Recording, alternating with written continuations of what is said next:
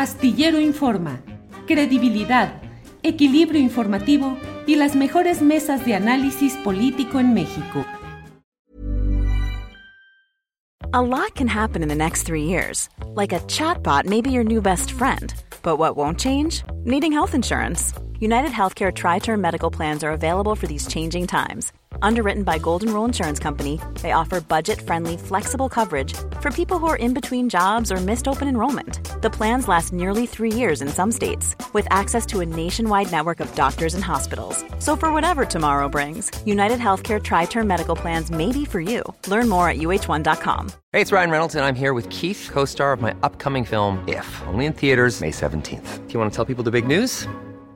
All right, I'll do it. Sign up now and you'll get unlimited for $15 a month in six months of Paramount Plus Essential Plan on us. Mintmobile.com slash switch. Upfront payment of $45 equivalent to $15 per month. Unlimited over 40 gigabytes per month. Face lower speeds. Videos at 480p. Active Mint customers by 531.24 get six months of Paramount Plus Essential Plan. Auto renews after six months. Offer ends May 31st, 2024. Separate Paramount Plus registration required. Terms and conditions apply if rated PG.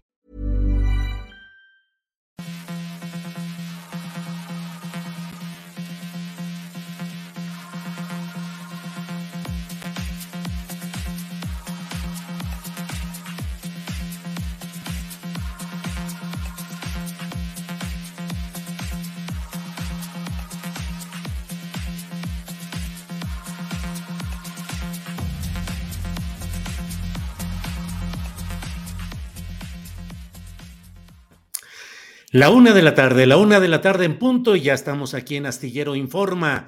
Gracias por acompañarnos en este martes 13 de diciembre de 2022. Muchas gracias a quienes nos acompañan en este día tan especial en el cual tenemos mucha información, tendremos entrevistas y desde luego eh, la mesa de periodismo correspondiente a este martes 13 de diciembre. Eh, ¿Qué le voy diciendo? Entre otras cosas, la gran discusión está en el tema del plan B electoral que ha propuesto la presidencia de la República y Morena y que está ahora en el análisis, la revisión y las correcciones en el Senado de la República. En ese Senado de la República, donde hoy decenas de manifestantes, y digo decenas porque así lo señala el propio iba a decir el órgano informativo de, pero no, el propio diario Reforma, así lo menciona en su portal, donde habla de que son decenas de personas, de manifestantes, los que han estado eh, en, en, el Congreso, en, específicamente en el Senado de la República, para presentar sus objeciones bajo la idea de continuidad de la marcha que tuvieron el mes pasado de noviembre y ahora esta ola rosa, que así un poco la denominan, pues está presente en la eh, exigencia de que no se toque al INE. Por otra parte, el propio eh, coordinador de los senadores de Morena y que por tanto es quien preside la Junta de Coordinación Política de esa Cámara, ha salido también hoy, tiene una conferencia de prensa en la cual está informando de los detalles que, entre otras cosas, señalan que em, se pasa para mañana la votación en el Senado de la República. No será hoy cuando se someta a votación esta propuesta en la cual se busca corregir algunos de los excesos, errores, inconstitucionalidades de lo que originalmente aprobó la Cámara de Origen, que ha sido la Cámara de Diputados, eh, lo aprobó ya esa Cámara con la votación de Morena y sus aliados, lo han pasado al Senado y en el Senado le han encontrado 20 bloques de irregularidades o inconsistencias y sobre eso es sobre lo que se ha detenido. Hoy lo ha anunciado el propio coordinador Ricardo Monreal, quien vive pues momentos políticos eh, complicados, difíciles. Por un lado, la apariencia de que va de salida de Morena y que podría estar coqueteando con eh, la oposición con los conservadores, como el propio presidente así les dice, y por otra parte, em, em, eh, pues cumplir con los acuerdos que está teniendo, sobre todo con Adán Augusto López Hernández, el secretario de Gobernación, que abiertamente ha estado de manera física en, em, eh, ahí en el Senado para ir tomando acuerdos respecto a lo que puede suceder en este tema. Eh, la conferencia de prensa de Monreal, si no me equivoco, sigue todavía. Hasta hace unos minutos estaba en vivo, entre otras de las declaraciones peculiares de las preguntas que le hicieron reporteros.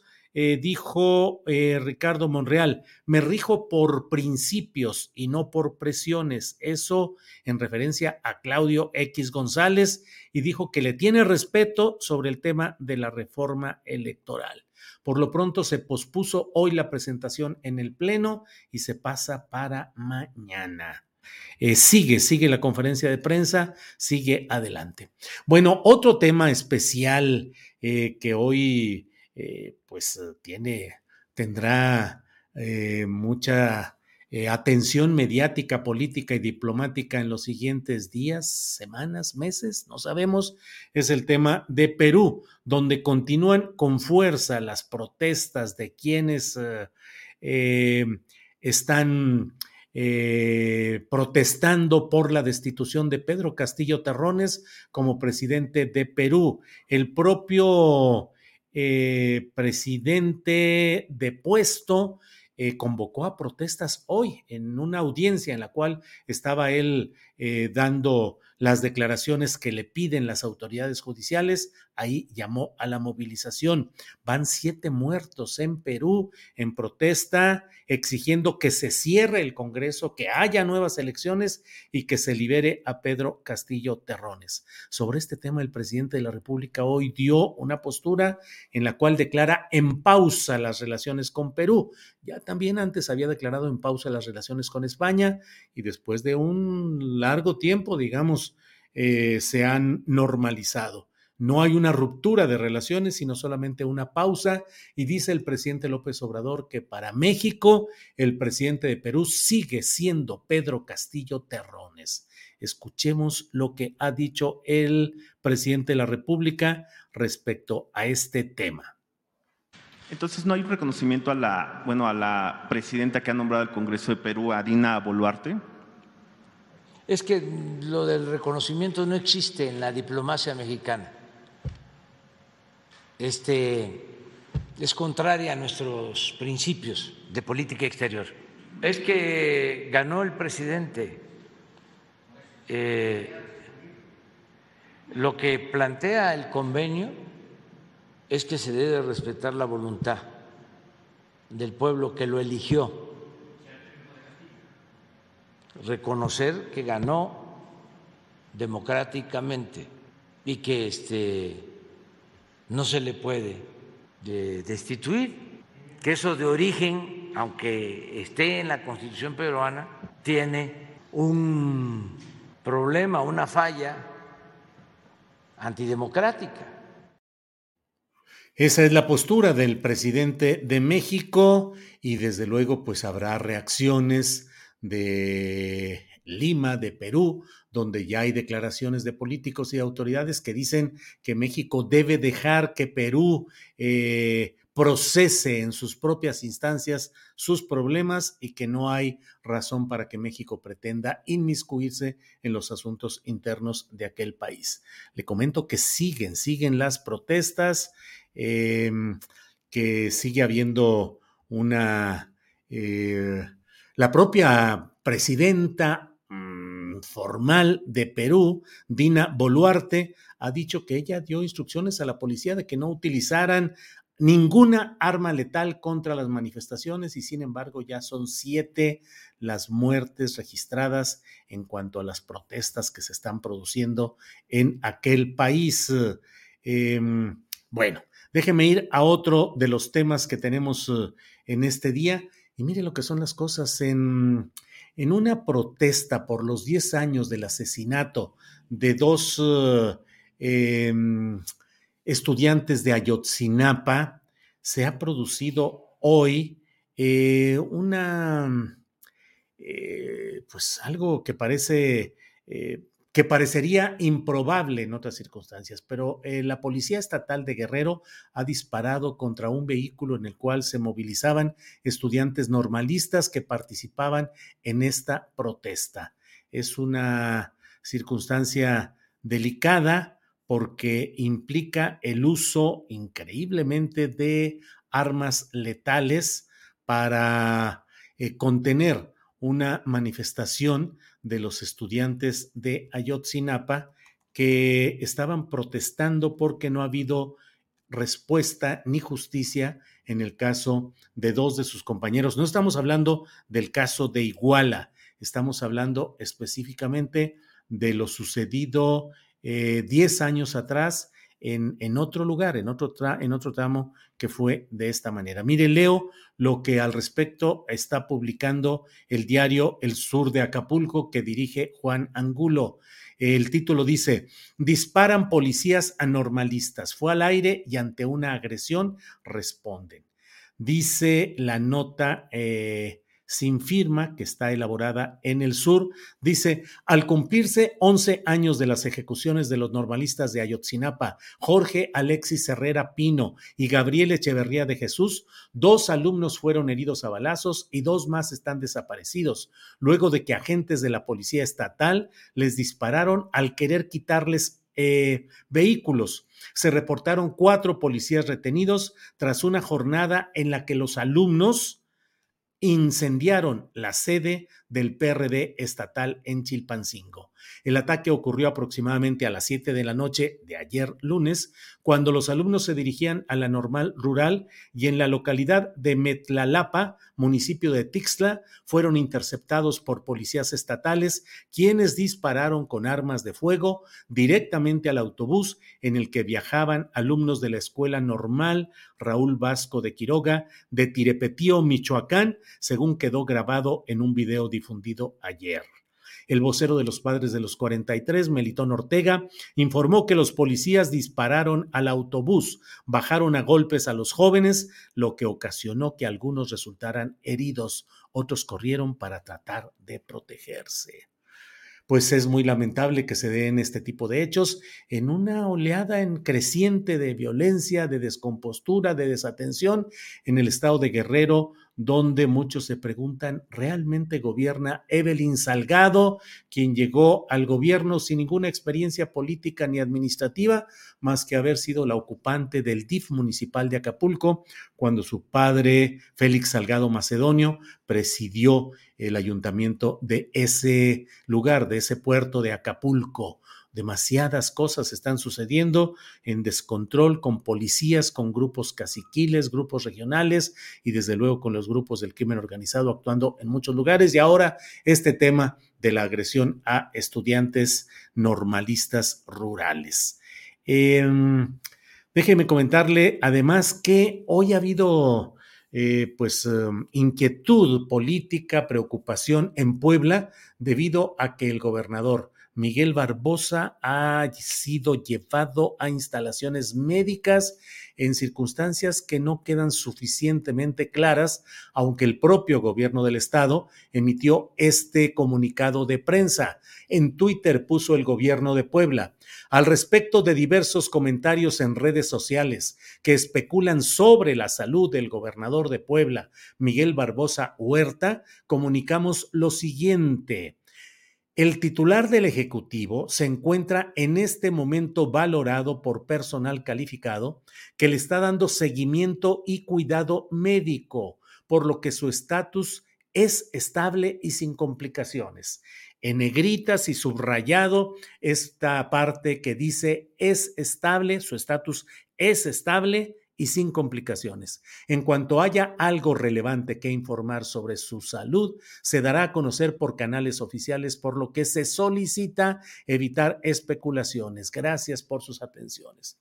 Sin embargo, bueno, usted sabe que los comunicados de prensa no necesariamente suplen lo que cuando no hay suficiente información genera justamente las especulaciones. ¿Cuáles son los males? ¿Cuáles son los problemas? ¿De qué gravedad? ¿Con qué consecuencias? De lo que está pasando con Miguel Barbosa Huerta y por otra parte, se han colocado en redes sociales videos en los cuales se muestra un helicóptero saliendo de un hospital de aquel lugar eh, y que mm, pues pareciera, eh, se señala que es un helicóptero en el cual eh, viaja el propio gobernador del estado, supuestamente rumbo a otro lugar. En la, en la falta de información, pues se habla de que el helicóptero del gobierno del estado salió eh, este martes del Hospital de Traumatología y Ortopedia del gobierno del estado de Puebla.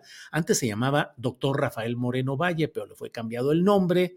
Era en honor al abuelo del, de quien fue gobernador y murió eh, en un accidente de helicóptero.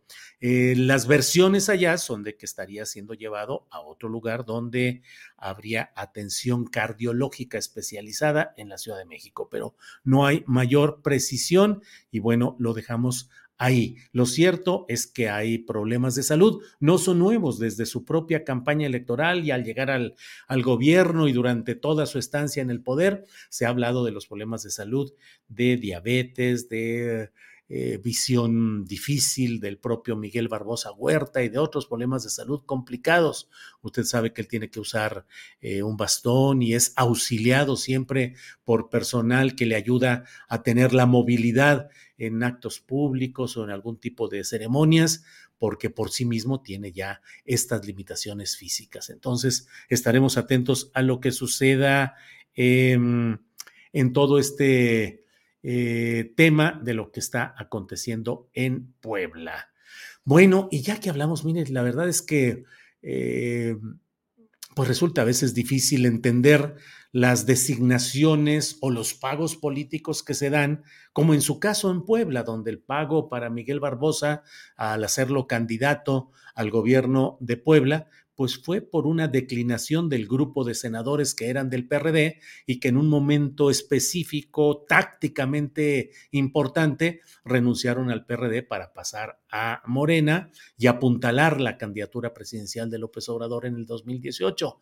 Eh, son de esas circunstancias en las que es de preguntarse por qué los cargos públicos sirven para pagar eh, compromisos, deudas, entendimientos políticos o partidistas. Pero mire, tenemos otro ejemplo.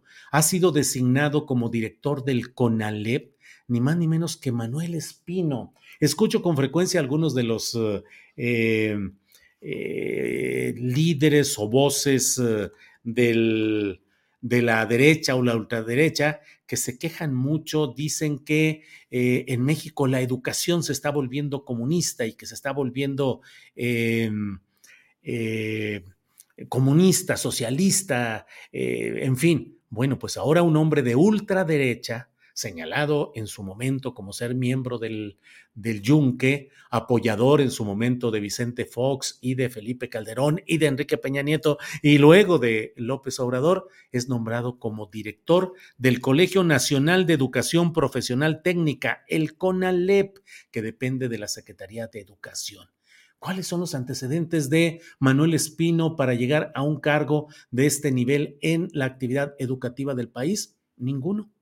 Eh, ¿Cuál es la propuesta que tiene? Bueno, la propuesta más notable que ha hecho Manuel Espino fue una publicada y difundida aquí mismo hace tiempo, en la cual proponía establecer un diálogo con los cárteles del narcotráfico, del crimen organizado en nuestro país, para tratar de llegar a algún tipo de acuerdos. Y dijo que lo había presentado al presidente de la República, al secretario de Gobernación, y que él estaba trabajando en ese tema que es el de hacer acuerdos con los grupos del crimen organizado. Eh, se le da este premio a un personaje saltimbanqui que ha apoyado, que le ha levantado la mano a Vicente Fox, a Felipe Calderón, a Enrique Peña Nieto y ahora al propio presidente López Obrador y que quiso ser eh, candidato de Morena a gobernador de Durango. No pudo serlo ayudó eh, con un grupo que se llama Ruta 5, ayudó a la campaña ahí y siguió haciendo talacha y sigue haciendo política, él se dedica a hacer política, política con ese grupo llamado Ruta 5 y ahora lo nombran titular del CONALEP. En, el, en un tuit que ha puesto ayer, dice Manuel Espino, gracias presidente, con mayúsculas, gracias presidente. La educación no solo es la palanca del desarrollo nacional, es la columna vertebral de la 4T y cuenta con mi compromiso de hacer del CONALEP una institución de excelencia. Bueno, pues que ya no se quejen los de derecha y de ultraderecha. Llega uno de los suyos a dirigir el CONALEP. Bueno, ¿por qué? Pues por lo mismo, porque, por lo que se han nombrado embajadores y cónsules a exgobernadores que han llegado a arreglos políticos, por lo mismo que se siguen utilizando los cargos públicos como moneda de cambio por entendimientos de diversa índole. Em, pero bueno, pues así andamos. Hay otro tema que quiero comentar con ustedes. Eh, ha fallecido Alejandro Luna. Alejandro Luna eh, leo lo que ha escrito Lucina Jiménez, lo tomo de ahí. Dice Alejandro Luna, un gran artista, quien revolucionó la escena latinoamericana con su inteligencia, sensibilidad y profesionalismo. Un creador querido y reconocido por su generosidad y entrega, se ha marchado. Hay por ahí otros tweets en los cuales detalla dice Lucina Jiménez. Alejandro Luna, arquitecto, escenógrafo y creador escénico, transformó el teatro mexicano de la segunda mitad del siglo XX, artista de la iluminación y el diseño escénico. Gracias a él nacieron muchos espacios bajo nuevas visiones. Maestro de generaciones, Premio Nacional de Artes. Dice Lucina, abrazamos eh, eh, con eh, con solidaridad y expresamos nuestras respetuosas condolencias a su familia, a Diego y a María, a todas las comunidades artísticas con las cuales Alejandro Luna se comprometió. Eh, Alejandro Luna eh, fue padre de Diego Luna y de María Luna. Diego Luna, el actor reconocido en el cine y el teatro y el arte mexicanos y también con presencia internacional. Y era hermano de Marta Luna, otra gran directora de teatro, eh, una directora también revolucionaria en el sentido de la expresión teatral. Marta Luna, a quien le envío particularmente un gran abrazo de solidaridad y la condolencia por la muerte de su hermano Alejandro Luna. Marta Luna fue la directora y puso en escena eh, Encabronados, la parte del libro que escribí años atrás y en la cual había algunas representaciones eh, de creación eh, ficcional que hice y ella realizó un montaje teatral muy interesante. Entonces, abrazos, saludo, Marta Luna y también, desde luego, a Diego Luna. Bueno, es la una de la tarde con 20 minutos, la una de la tarde con 20 minutos. Hay muchos comentarios, em, muchos comentarios por aquí que iremos leyendo un poco más adelante, pero eh, estamos justamente a tiempo para ir con nuestra entrevista de este día, que es con Sabina Berman dramaturga, escritora, columnista y conductora de largo aliento. Sabina, buenas tardes. Buenas tardes, ¿cómo estás, Julio? Bien, Sabina, gusto en saludarte. ¿Cómo estás tú? Muy bien, ah, te acabo de escuchar que murió Alejandro Luna y bueno, Alejandro ya era mayor de edad, este, ya estaba débil. Lo vimos hace poco en el Palacio de las Bellas Artes, le dieron un premio la Compañía Nacional de Teatro pero siempre es muy triste saber que uno de los grandes de las artes mexicanas se va. Sí, así es, así es, Sabina Berman. Eh, una gran aportación que hizo Alejandro Luna en cuestión de escénica, de luces, eh, una gran aportación al mundo del teatro. Así, es. Sabina, pues leí en el diario El Universal tu artículo que dice El juicio de García Luna y me quedé dije, voy a buscar a Sabina para que nos explique cuáles son las derivaciones, las consecuencias, qué es lo que puede suceder en enero cuando se abra ya el juicio de Genaro García Luna. Pues esto promete ser el juicio del siglo para México. Este, decíamos que el, el, juicio al Chapo había sido el juicio del siglo, pero este va a ser mucho más trascendente. ¿Qué va a pasar? Bueno, para empezar, los testigos, Julio. Se espera, se sospecha que los testigos principales van a ser el mismo Chapo Guzmán y la Barbie. ¿Te acuerdas cómo se sonreía la Barbie cuando lo atraparon, no? Claro. Este, posiblemente estaba pensando en este juicio. Estaba pensando que le iba a vender su, su información a la justicia norteamericana y que se le iba a cobrar a García Luna. Este, entonces, ¿qué podemos esperar de este juicio en términos más generales? Es que cambie completamente la narrativa de lo que fue la guerra contra el narco de Calderón, que la tengamos que volver a contar de una manera muy distinta. Lo que llama la atención también, Sabina, es, son las eventuales consecuencias respecto a personajes actuales de la política mexicana y de, del momento específico de 2006 a 2012, como son Felipe Calderón principalmente. ¿Qué tanta consecuencia puede haber para Felipe Calderón? Pues mira, se le acusa a García Luna de tráfico de cocaína y de haber trabajado para el cártel de Sinaloa desde el 2002 si esto se comprueba y tiene todos los visos de comprobarse porque eh, llevan preparando este juicio en Norteamérica ya varios años y no creo que se hubieran atrevido a capturar a García Luna y encarcelarlo si no tuvieran manera de comprobar lo que, lo que, lo que dicen. ¿Qué implicaciones? Primero, Fox este, querría decir que el escape del Chapo de la prisión eh, en el 2002 más alrededor, pues ya estaba, ya era un trato con el cártel de Sinaloa, lo supiera el presidente Fox o no. O sea que su jefe de la Policía Federal, de la AFI, García Luna, ya había transado con el cártel de Sinaloa. Esa es la primera consecuencia. Y la segunda, como bien dices, más importante, es que Calderón cuando emprendió la guerra contra el narco, al mismo tiempo casi que había elegido como secretario de seguridad a García Luna, pues emprendió una falsa guerra. Era, no era una guerra contra el narco en general, había un cártel favorecido a quien no se iba a perseguir, a quien se le iba a liberar el territorio nacional para que operara a placer, que era el cártel de Sinaloa pues consecuencias muy graves, ¿no, Julio?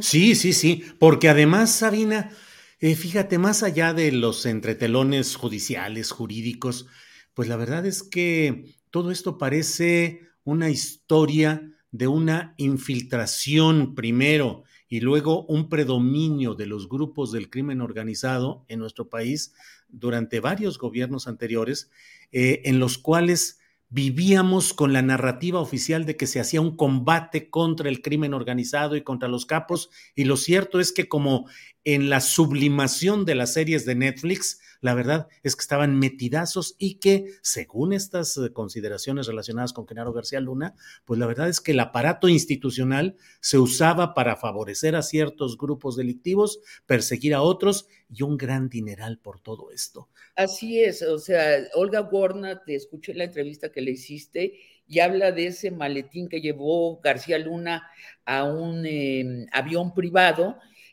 que llenó de billetes de dólares y que aludió al comandante. Bueno, el comandante tiene que ser el comandante en jefe de las Fuerzas Armadas, dígase Felipe Calderón. Ahora, este es un juicio contra García Luna, no contra eh, Felipe Calderón. Entonces, ¿qué, qué sacaremos en claro? Esto depende de la actitud del juez americano. En el juicio al Chapo, el juez, cuando los abogados del Chapo empezaron a referirse a los expresidentes mexicanos, a Peña Nieto, a Calderón y a Fox, paró el juicio y sacó a todo mundo de la sala. Es decir, que prohibió, vetó que se hablara de los expresidentes, supuestamente para proteger a la relación entre los dos países, ¿no? Es lo que podemos suponer. ¿Qué va a hacer este juez? Bueno, hay un em, endurecimiento de la postura de los jueces norteamericanos eh, con respecto al narco. Eso eh, nos dice que podría ser que este juez sí permita que los abogados de García Luna hablen sobre Calderón, tal vez sobre Fox, este, que son los presidentes bajo los cuales tuvo cargos eh, García Luna, y que dirán, pues eh, necesariamente tratarán de implicar a Calderón como el jefe de García Luna, presentar a García Luna como un subordinado. Todo esto es dependiendo de lo que haga el juez. Si el juez no permite que se, eh, se refieran ante testigos de la prensa a Calderón, Lo que pasará es que Calderón, pues su fama quedará nublada, posiblemente se vaya a vivir a otro lugar, no, a México, dejará de participar en la política mexicana, pero si el juez permite que se hable de Calderón, entonces estará en severos aprietos y puede esto conducir a que sea llamado a juicio él mismo. Sabina, como escritora, como dramaturga, si tuvieras que iniciar una obra teatral o cinematográfica, ¿con qué escena iniciarías tratando de mostrar de arranque dónde estaría lo más complicado o lo más, eh, la mayor responsabilidad de lo que vivimos en México? ¿Lo harías tomando una escena salvaje, terrible, de destazamientos, de horror humano, en algún lugar recóndito donde hubiera cadáveres y hubiera todo esto, o lo pondrías en un despacho lujoso de poder con paredes eh, revestidas de maderas lujosas, eh, un escritorio y un maletín. Qué maravillosa pregunta, Julio. Yo lo, yo lo iniciaría como tú dices, o sea, en el destazamiento de cuerpos, porque cuando hablamos de política en México, a menudo hablamos de las cópulas que suceden en las cúpulas del poder y nos equivocamos, porque debemos hablar de política como la vida de la polis, ¿no? De la ciudad y por este por extensión de los ciudadanos, donde tenemos que poner nuestra inteligencia y nuestro corazón es en los ciudadanos si no nos estamos equivocando y estamos jugando el juego de, la, de los copulares. Em, cupulares. Cupulares. Cupulares que copulan entre ellos todo el tiempo, ¿no? La cópula del narcotráfico con la con la cúpula, ya me está haciendo bola, con la cúpula de los partidos y del el gobierno. Esto es realmente nuestra enfermedad la enfermedad de nuestra democracia, que las cosas se resuelven allí. Pero de inmediato después de esa escena de destazamiento, que nos aflojaría el corazón, eh, me iría a estos despachos y vería cómo estos individuos toman decisiones que afectan a cientos de miles y millones de ciudadanos con una ligereza con una banalidad em, criminal. ¿A quién pondrías en la portada de esa hipotética obra? ¿A un personaje eh, con eh, la manera como se ha eh, se emblematiza, se pone emblemática la idea del narcotraficante, las cadenas de oro, este, la camisa chillante, o pondrías un uniforme o un traje del poder político. Es decir, ¿quién puede ser más responsable de lo que está pasando hoy? ¿El criminal confeso, el narcotraficante prototípico o el político del poder que negocia, que enreda, que hace tranza, que recibe dinero para seguir en el poder? El señor de la corbata. Ese es el uniforme de los criminales de la democracia capitalista los señores de las corbatas. Por supuesto, son los últimos responsables, porque son los que acceden a entregar la fuerza del Estado a los criminales. Sí. Sabina, y dentro de todo esto que estamos hablando, ¿cuál es tu visión de lo que va sucediendo hoy en México en materia de crimen organizado? en muchas mesas y sobremesas, en muchas pláticas familiares o de amigos, pareciera crecer la desesperación y el enojo de ciertos sectores, sobre todo de clases medias, pero estoy seguro de que también, sobre todo en las poblaciones donde viven los estertores, la, agresión del crimen organizado, eh, que hay un enojo de que dicen, pues finalmente no se está haciendo nada, no se avanza y el crimen organizado, el narcotráfico sigue controlando y haciendo lo que le da la gana. ¿Qué opinas de todo ello, Sabina? Pues mi primer eh, reacción es la ceguera, porque no sabemos bien a bien en qué consiste la estrategia de este gobierno. No sé tú, yo he invitado a largo aliento multitud de veces a los responsables de la seguridad de este país y no dan entrevistas. Entonces, no nos han dicho qué están haciendo. Lo que sí es seguro es que a nivel de tierra, los ciudadanos siguen siendo agredidos por los criminales. Escuchamos cada vez más de ciudades enteras que donde los ciudadanos tienen que pagar dobles impuestos al gobierno y a los criminales y que a menudo quien les viene a cobrar es el mismo funcionario del gobierno. Ya oímos a, una alcaldesa de Tijuana decir que ni modo que había que pagar el rescate, ¿no? Este, lo estamos escuchando cada vez más, pero no tenemos cifras tampoco. Entonces, em, pues no, no, no, no, nos hemos curado de la agresión del crimen organizado en este país. ¿Estamos peor? No lo sé. Eh, Sabina, ¿y cómo vas viendo la situación política, corcholatas, precandidatos, discursos, recorridos, pleitos, de todo? ¿Cómo vas viendo la situación política? Mira, ese es el TV Notas de nuestra política y es el más gozoso, ¿no? Es limpio, civilizado, un señor y una señora, las corcholatas mayores que se disputan el poder. Esa es la parte más bonita y más divertida, más amable de nuestra política. ¿Cómo la veo? Pues eso, divertida.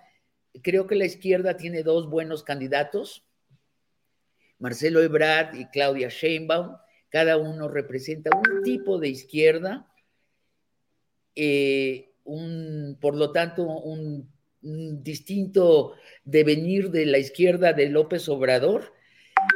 Y después están las corcholatas de la oposición, que son las más divertidas, Julio. No me dejarás eh, mentir que, que nos divertimos todos, todos, todos nos divertimos muchísimo con la competencia en la oposición porque esa es una especie de juego de gallinas ciegas y locas, ¿no? No hay discurso, hay solo insultos, hay tropezones. Cada semana tenemos un maravilloso tropezón. el último es ver a los panistas, incluidos allí varios de los candidatos posibles del PAN, eh, cerrando filas para que la justicia no haga responsable a unos timadores tiene raíces. ¿no? Dices, sería peligroso si la oposición tendría, tuviera una oportunidad. No es peligroso porque no tienen una oportunidad de ganar las próximas elecciones presidenciales. Eh, Sabina, en, te decía en mesas y en sobremesas, en reuniones familiares y de amigos, a veces hay quienes son cerradísimos críticos de López Obrador. En las calles se percibe otra cosa. En el ámbito de Morena, pues parecen muy adelantados con sus corcholatas presidenciables, sobre todo las dos fichas que tú mencionas. Y por otra parte, la oposición nomás no camina. Eh, estamos viviendo esa eh, diferencia sustancial entre lo que se pretende en las cópulas que copulan o pretenden copular para 2024 y la realidad nacional tenemos problemas, pero más o menos la llevamos, o sí va creciendo cierta inconformidad que puede poner en riesgo con la ayuda de factores mediáticos, empresariales, eh, de derecha, eh, la continuidad de Morena y la llamada 4T? Este, no creo que hay una inconformidad cada vez más aguda, pero en un sector muy determinado de la población, que es la clase media de ciertas ciudades yo diría de la Ciudad de México, de Monterrey, Guanajuato, unas cuantas más. Es una clase media que sí está muy enojada porque el presidente no les ha hecho caso.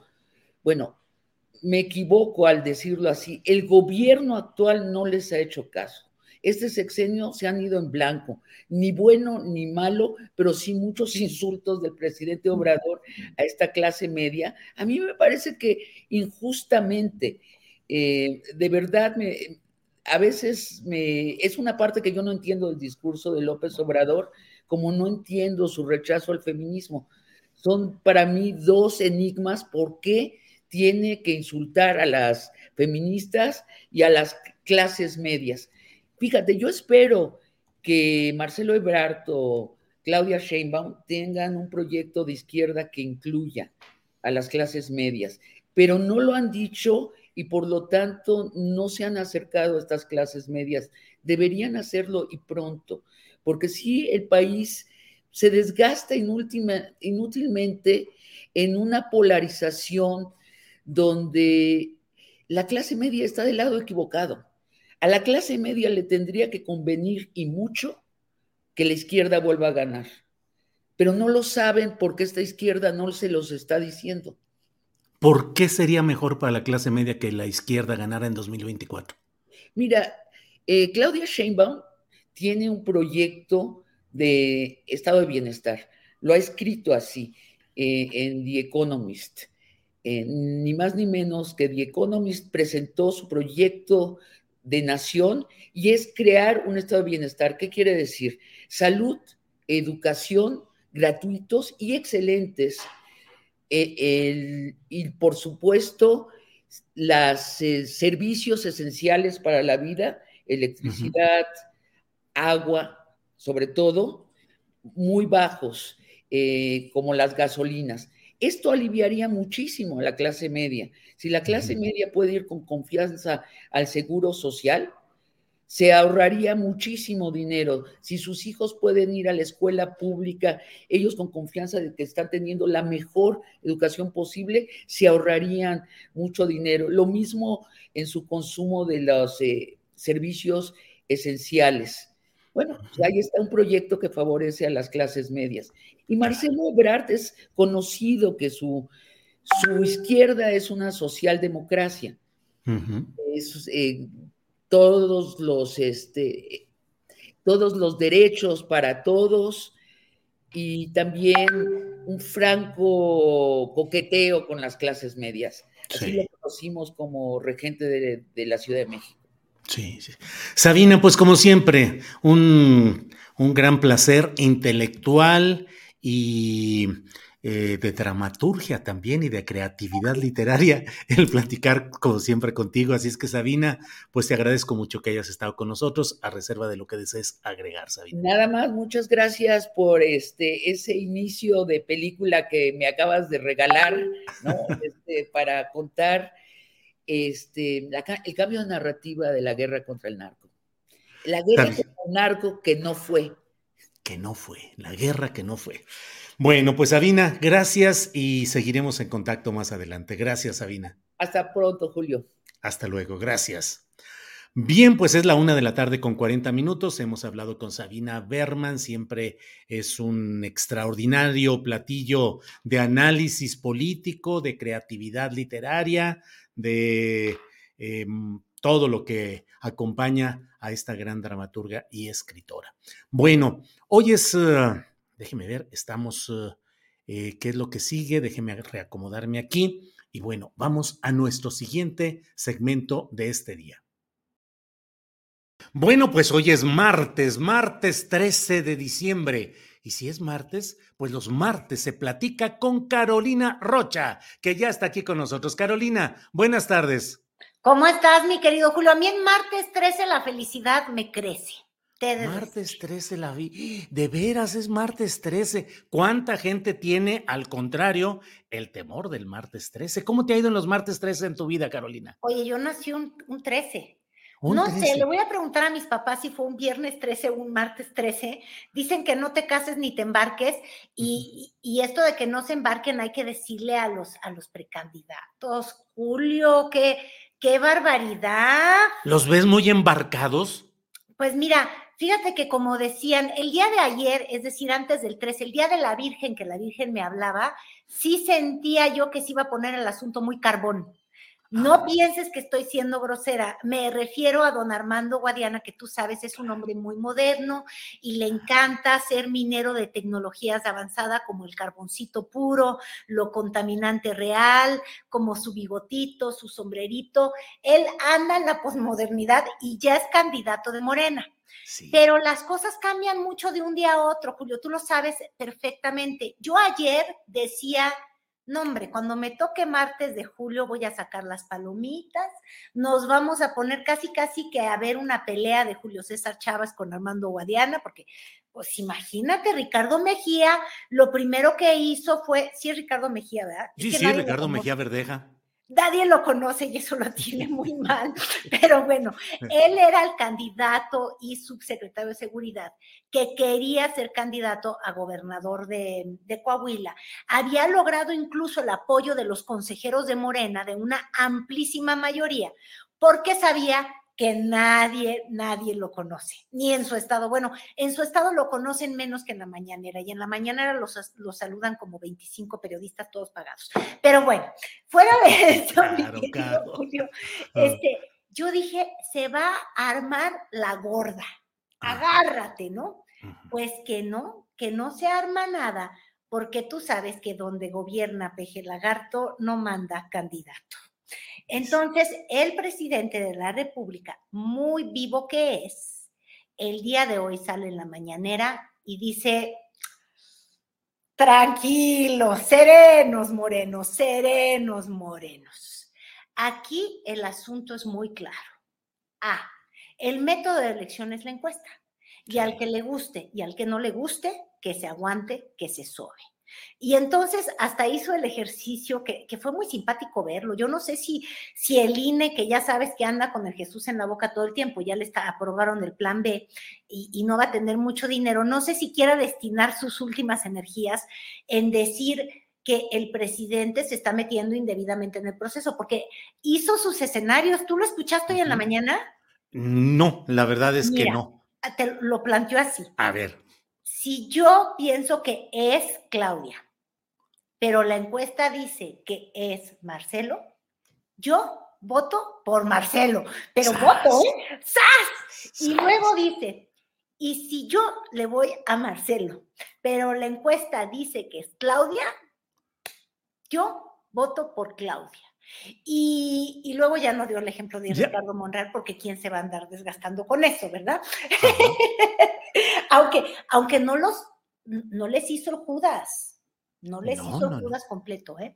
Eh, ¿eh? El Judas ya se lo hizo a los opositores dos veces, Julio. Pero bueno, me regreso a mi tema. ¿Monreal le hizo el Judas a los opositores ya dos veces, dices? Pues sí, porque cuando lo rescataron para que no perdiera, ¿te acuerdas? El, la presidencia.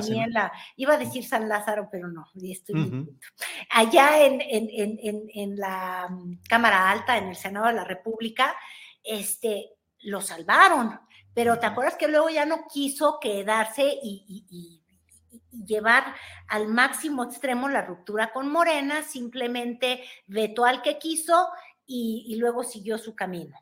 Este, en esta ocasión, yo creo que muchas que, ¿te acuerdas? Hasta editoriales salieron ayer y antier de, de Ricardito de Atocha, eres el, el, padre de la patria, em, tú vas a salvar la democracia, y 20 mil plegarias le pusieron, pero finalmente, pues no, este, al parecer, todo indica que en términos de reforma electoral, este, con las pequeñas leves modificaciones para que no se fueran en contra de la Constitución, pues el presidente se va a salir con la suya o más bien em, se va a quedar con, con, la suya, o sea, con la tajada que se quería quedar el, el, INE de mucho presupuesto y pues ya. Pero ¿por qué me desvié? Yo, yo quería en realidad hablar de, de los candidatos. Sí, adelante, adelante. El caso de Coahuila es muy interesante porque Andrés Manuel, el presidente de la República, uno, puso orden, puso orden en Morena porque habrá mucho Mario Delgado y mucho presidente del partido, pero él es casi, casi que como un símbolo decorativo. No, es que yo quiera ser grosera, pero si se hubiera armado entre candidatos, pues se iba a armar. Ahí, si te fijas, él salió y dijo, Guadiana es el candidato, y luego el perdedor salió, hizo su video en las redes sociales y dijo, yo no lo voy a aceptar y váyanse todos a volar y la manga del muerto. Pero una vez que se mete el presidente, esa voz sí vale. Y es interesante lo que hizo, porque uno, eh, va a desactivar cualquier problema este, en Coahuila, al menos problema abierto, porque luego sabemos que las guerras sucias y los fuegos amigos en, Morena salen como en Cuauhtémoc, ¿ves? Que, la perdieron por, por la alianza opositora. Pero bueno, al menos ahí no se van a pelear. Y la genialidad es que al hacer ejercicio de que aquí todos van a respetar la encuesta, pues ya le dejó muy claro al único candidato presidencial que dice que la encuesta no es el método, que, que se ajuste porque sí va a ser, aunque le afecta al propio presidente. Este, tú muy bien sabes, Julio, que en realidad el candidato que todo mundo decía o garantizaba que era el candidato del presidente allá en Coahuila era justamente el subsecretario de Seguridad. Pero la encuesta dijo otra cosa y el presidente, el día de hoy, en la mañana, salió y dijo, yo escucho a la encuesta, y si quiero a Guadiana, este, y, y, va con él. Entonces, como que dijo, no se trata de mis favoritos, se trata de los favoritos de la ciudadanía o de quien diga la encuesta.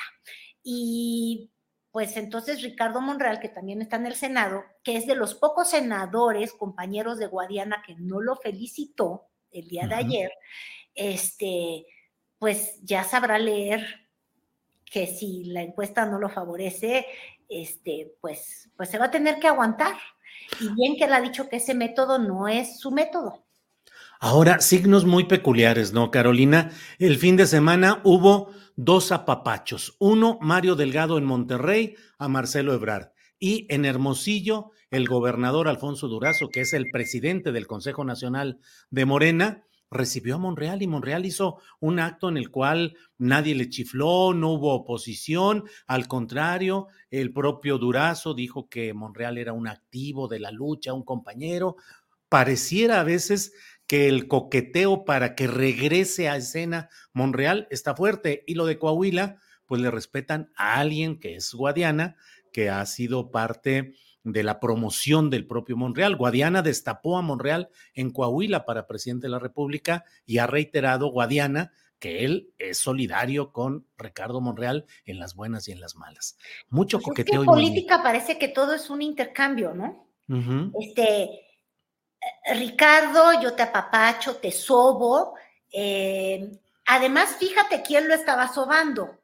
Durazo, que estuvo en la Secretaría de Seguridad Pública, este, que hoy tiene como subsecretario al, al que era precandidato, el hoy precandidato perdedor de Coahuila. Así es. ¿no? Así Entonces, Lozoda llegó a ser jefe durazo de, de, de, Ricardo Mejía.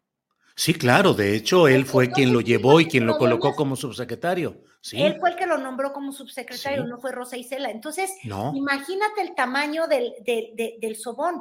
Quiere decir que a Monreal, este, sería muy mal pensado de mi parte creer que esto fue a cambio de que, de que no obstruyera la, el, plan B de reforma electoral, qué mal pensada, yo nunca he pensado horrible, si lo dije fue un lapsus brutus, este, pero ya lo dije, y, y fue a cambio de la candidatura para su aliado en el Senado, Armando Guadiana. Pero te vuelvo a repetir, ahí la genialidad del presidente, porque sí, claro, el más conocido en Coahuila es el senador Guadiana, ha contendido dos veces. Lo que se nos olvida es que contendió apenas por Saltillo y contendiendo perdió. Es conocidísimamente este, impopular. ¿Cómo te lo explico, no? Sí, sí, sí. Es el más conocido, pero es un candidato perdedor para Morena. También Delfina, ¿eh? que está en el Estado de México, ha sido una candidata perdedora. Pero bueno, lo que te quiero decir es, ya contendió, es el aliado de Monreal, pero salió arriba en las encuestas. Y el segundo mensaje es el que vemos hoy en la mañanera, es, vivan las encuestas, son el método de elección. Y quien quiera ser candidato en Morena o quien quiera estar en Morena, más le vale apoyar al que salga arriba en las encuestas, porque el mensaje del presidente es, aunque no sea mi favorito, yo voy a respaldar al de la encuesta. Entonces, este, por un lado, le apapacharon y le hicieron así en sus cachetitos a nuestro Ricardo Monreal, pero por el otro lado hoy le dijeron, ¡ay, toma tu balde de agua fría y toma tu dosis de verdad! Claro. Porque pues muy popular, es que la verdad es que Morena no tiene candidatos así muy encantadores, ¿tú cómo los ves? Bueno, pero déjame, en, este, en esta subsección de los martes con Carolina Rocha, podemos tener una subsección que sea, eh, lo pensé y no lo dije, pero ya lo dije, que es lo que dijiste hace ratito. Entonces, no, eh, no piensas, aunque lo digas sin decirlo, que también hay el riesgo de que esta candidatura impopular, perdedora de Guadiana, sea para dejarle el camino al PRI con Rubén Moreira, los Moreira, que son los que han tenido el poder ahí en Coahuila a cambio de algo electoral. Piénsalo y dilo, pero no lo digas. Pero si el PRI dijo que iba a votar en contra de esas reformas electorales. Pero ¿cómo ves? ¿Será que no van a promover nada constitucional en contra y van a permitir que los nuevos consejeros de línea agraden al presidente? ¿Lo pensaste tú o lo dijiste tú? No, yo no, Carolina, yo te estoy leyendo la mente. Mira, aquí te va pasando como un letrero luminoso. Está ¿Eh? llevando esto a la negociación pragmática, este, avariciosa y vulgar de la política, como no le gusta al presidente. Está bien, está bien. Entonces cambiemos de tema y entonces, ¿quién va a ganar pues en Coahuila, Carolina? Manolo Jiménez, que es el subsecretario de Inclusión y Desarrollo Social, apoyado por los Moreira y por Riquelme, o Armando Guadiana, apoyado por Monreal. Ay, no, mira, es que en esto de predecir, yo estaba criticando hoy en la mañana a los, bueno, ayer creo por la tarde, a los futurólogos, porque eh, en el programa de ayer de Ciro Gómez Leiva en la mañana decían, iba a ser Mejía, porque López Obrador, sí, Ricardo Mejía, ¿verdad? Sí, sí, sí, sí, sí. Porque López Obrador lo quiere como su favorito y el dedazo es la práctica de Morena, ahí estaba un peregrino desatado, ¿no? Este, y, con la verdad en la boca de la predicción, ¿no? Y ándale, Barbón, aguántate tu sopa, porque fue justamente lo contrario. Mira, no sé quién se va a llevar Coahuila. Lo que sí te voy a decir es, este, Coahuila y el Estado de México son los últimos, de verdad, los últimos bastiones del prismo del siglo pasado. Sí. Seamos francos. Nunca han perdido, ¿estás de acuerdo? El PRI siempre ha estado ahí. Este, los Moreira han sido una dinastía que se repite, se repite, este, y que ha hecho del Estado su botín y su propiedad. Este, el asunto es que muchas personas dicen, sobre todo dentro de Morena, fíjate, estas son las ironías de cómo se tiran ellos entre ellos, que, que, que Guadiana la lleva bien con los Moreira yo no estoy tan segura, mira, al menos en, asuntos taurinos. Claro. Para nada, ¿eh? Entonces, pues, este, yo honestamente no sé si vaya a, ganar Guadiana, pero te voy a decir que ole, ole, ole, ole. lo estoy pensando y no lo estoy diciendo. Puede ser. Ahora, este, habrá que ver si se vuelve a disfrazar de Mario Brothers, ¿te acuerdas? Sí. Ay, ojalá y pueda Mario Bros. imagen, Julio. Mm. Los momentos de Guadiana. ¿Te acuerdas cuando fui DJ? La elección pasada tenía tantas ganas de ganar en Saltillo que, que pensó que era un juventino Rosas y se disfrazó de Mario Brothers en el Día del Niño. Luego fue DJ y creo que emborrachó a la gente, bueno, dicen, ¿eh? Este, en un antro, ¿no te acuerdas? Hay que recuperar los mejores momentos de Guadiana. La verdad es que, eh, no, le quiero decir el viejo, pero, pero es que el bigotes tiene, tiene, tiene su encanto, es gracioso, pero no ganó ya una vez. Este, Habrá que ver y habrá que verlo en un debate, ¿no? Como dicen que vamos a ver a los a las corcholatas, aunque te digo que detesto ese término. Pero ya dijeron que no, porque primero Marcelo, fíjate que Marcelo recibió el apapacho de su anterior subordinado, Mario Delgado, que ahora dicen que ya no hay tal relación de subordinación, que Mario Delgado ya agarró su caminito por su lado, eso dicen. Y por otra parte, Marcelo lanzó tres solicitudes, una de ellas que hubiera un debate entre las corcholatas antes de las encuestas de opinión. Y Claudia ya le reviró y le dijo, no, porque yo soy electa, yo no puedo renunciar eh, antes de tiempo, eh, diciéndoles, tanto Adán como Marcelo son designados por el presidente de la República. Yo, Claudia, tengo una elección y un mandato popular. ¿Cómo viste eso, Carolina? Eh, yo siento que hay claramente dos bandos en la próxima elección en Morena. Y digo dos bandos porque de cuatro candidatos están agrupados en dos bandos. Este, Monreal y Marcelo, que si te fijas traen a Morena en malabares, eh, porque son dos personas muy astutas y estoy convencida que van de la mano. Eh, Y, por el otro lado están Adán Augusto y Claudia. Em, y, yo creo que los, los, los, que van abajo, dentro de Morena, ¿eh? porque si uno sale fuera de Morena, Julio, es asombroso cómo resulta que hasta los más recalcitrantes anti-AMLOS sienten consuelo si les planteas el escenario de que el candidato fuera Marcelo. E, esto es, de verdad que el mundo está al revés. Y bueno, la oposición ya considera de oposición a, a, Monreal. Pero bueno, este, yo creo que Marcelo Ebrard necesita ganar mucho terreno dentro de, de Morena y creo que una forma es abrir a Morena lo más que se pueda, porque dentro del grupo duro, este Marcelo Ebrard no, no gusta. Lo ven como un advenedizo, lo ven como un político demasiado pragmático, este, y lo ven demasiado priista. Se les olvida Morena que son de nacimiento priista, pero bueno, este, eso ocurre. ¿Y cuáles son las ventajas de, Marcelo Ebrard? Em, quizás no es carismático como tampoco es carismática Claudia Sheinbaum, pero yo creo que tiene un poco más de espina dorsal como político. Entonces, al plantearle escenarios como debates, al, plantear posibilidades en las que Morena tenga que abrirse con una militancia que no solamente sea este, la, parte muy de izquierda que, que lo fundó, es como podría lograr este, ganar la encuesta. Entonces yo creo que esas son las dos realidades que estamos viendo enfrentadas, ya con la excusa de que ella tiene un cargo público, pues Claudia lo que está haciendo es, es cuidar su nicho, porque yo estaba tratando de imaginarme un debate entre ellos y decía, bueno, entre las ocurrencias de, de Adán Augusto, que si siguiera ocurriente, ocurrente se lo lleva a él, pero bueno, para mal, ¿no? este, y la rigidez de Claudia, que ahora trata de ser muy agradable, y de Marcelo, que es rígido, pero es muy inteligente, este, y ninguno de ellos popular, ¿eh? Yo creo que, fíjate, eso es lo que también pensé, y ya con ese último comentario me, me despido de ti, Julio, porque luego me paso. Y, hmm. y, también son de estas cosas que pensé, pero que no dije.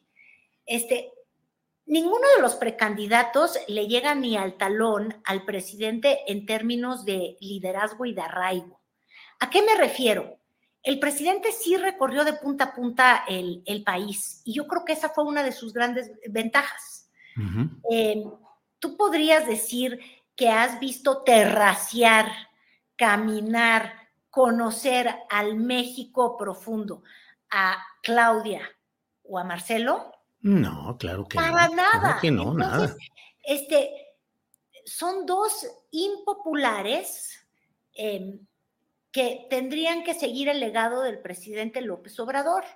Y, y habrá que ver quién gana esa encuesta, porque la indicación del presidente ya fue muy clara. Va a ser una encuesta. Ahora, las encuestas no son dentro de Morena. Entonces, ojo, es un reto fuerte para, para Claudia Sheinbaum, que aunque lleva la, la ventaja, este, pues ya no sé si puedan volver a mandar a Marcelo a Qatar o, algo así, para que ella no vaya perdiendo ese, ese, pues, piquetito, copetito claro. que tenía Nieto que trae arriba, ¿no? Carolina, el tiempo implacable nos marca el fin de esta sabrosa plática de los martes y como siempre, con mucho gusto, a reserva de lo que desees agregar, pues como siempre, gracias y en espera de la próxima ocasión. No, hombre, gracias, Julio. Siempre es un placer.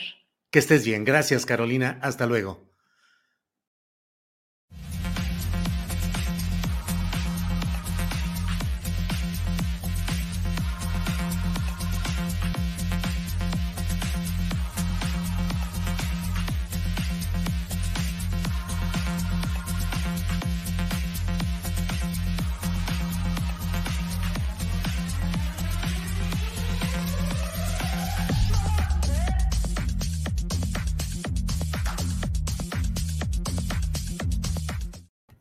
Las dos de la tarde con dos minutos y ya estamos de nuevo eh, instalados para nuestra mesa de los martes. Hoy es martes 13 de diciembre y como siempre tenemos el placer de dar la bienvenida a nuestros compañeros Arnoldo Cuellar, que ya está por ahí. Arnoldo, buenas tardes. How would you like to look five years younger? In a clinical study, people that had volume added with Juvederm Voluma XC in the cheeks perceived themselves as looking five years younger at six months after treatment. Look younger, feel like you. Add volume for lift and contour in the cheeks with Juvederm Voluma XC. Reverse signs of aging by adding volume to smooth laugh lines with Juvederm Volure XC. For important safety information and to find a licensed specialist, visit juvederm.com. That's J U V E D E R M.com. Not for people with severe allergic reactions, allergies to lidocaine, or the proteins used in Juvederm. Common side effects include injection site redness, swelling, pain, tenderness, firmness, lumps, bumps, bruising, discoloration, or itching. There's a risk of unintentional injection into a blood vessel, which can cause vision abnormalities, blindness, stroke, temporary scabs, or scarring. Talk to a licensed specialist to find out if it's right for you. Ryan Reynolds here from Mint Mobile. With the price of just about everything going up during inflation, we thought we'd bring our prices down. So to help us, we brought in a reverse auctioneer, which is apparently a thing. Mint Mobile unlimited premium wireless. Ready to get 30, 30, bit to get 30, bit to get 20, 20, 20, bit to get 20, 20, bit to get 15, 15, 15, 15 just 15 bucks a month. So, Give it a try at mintmobile.com slash switch. $45 upfront for three months plus taxes and fees. Promo rate for new customers for limited time. Unlimited more than 40 gigabytes per month. Slows. Full terms at mintmobile.com. Hola, ¿qué tal, Julio? Buenas tardes. A partir de ahora nos van a decir los mala suerte. Temoris, ¿qué tal? ¿Cómo estás? ¿Por qué mala suerte? Por el martes 13. Martes 13, la No, mesa bueno. del martes 13. Temoris. Peor, peor porque es martes de partido, de, de- de Semifinal. semifinales. Este, creo que eso es todavía. Por eso es muy valioso el que tengamos el acompañamiento de 5.600 personas que están atentas a nuestra transmisión, aunque está ahorita el 2 a 0 de Argentina con un penalti que fue cobrado de manera espectacular por Leo Messi. Y bueno, pues van 2-0 en el partido. Oye, no, entre- y un- el, el golazazo de Julián estuvo Sí. desde el. Se, se aventó casi toda la cancha completa, con Sí. todos los, los, los croatas encima de él, y, y no, lo, no lo cedió hasta que casi se metió a la portería. O sea, estuvo Un, un poco, un- un poco trompicadone. No vayan a empezar a compararlo con el de Maradona, de, de, de- del Azteca. con el, gran- la gran jugada, aquella famosa, claro.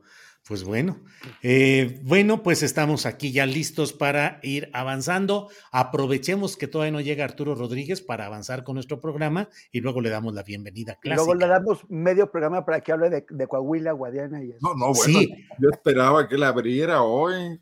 Pues si hoy le toca por, por, por razón regional, pero bueno. Temoris Greco, ¿cómo vas viendo el tema? Vamos a reservar el de Coahuila para más adelante, para cuando esté ya Arturo, pero ¿cómo vas viendo el tema de la discusión de esta reforma electoral Plan B?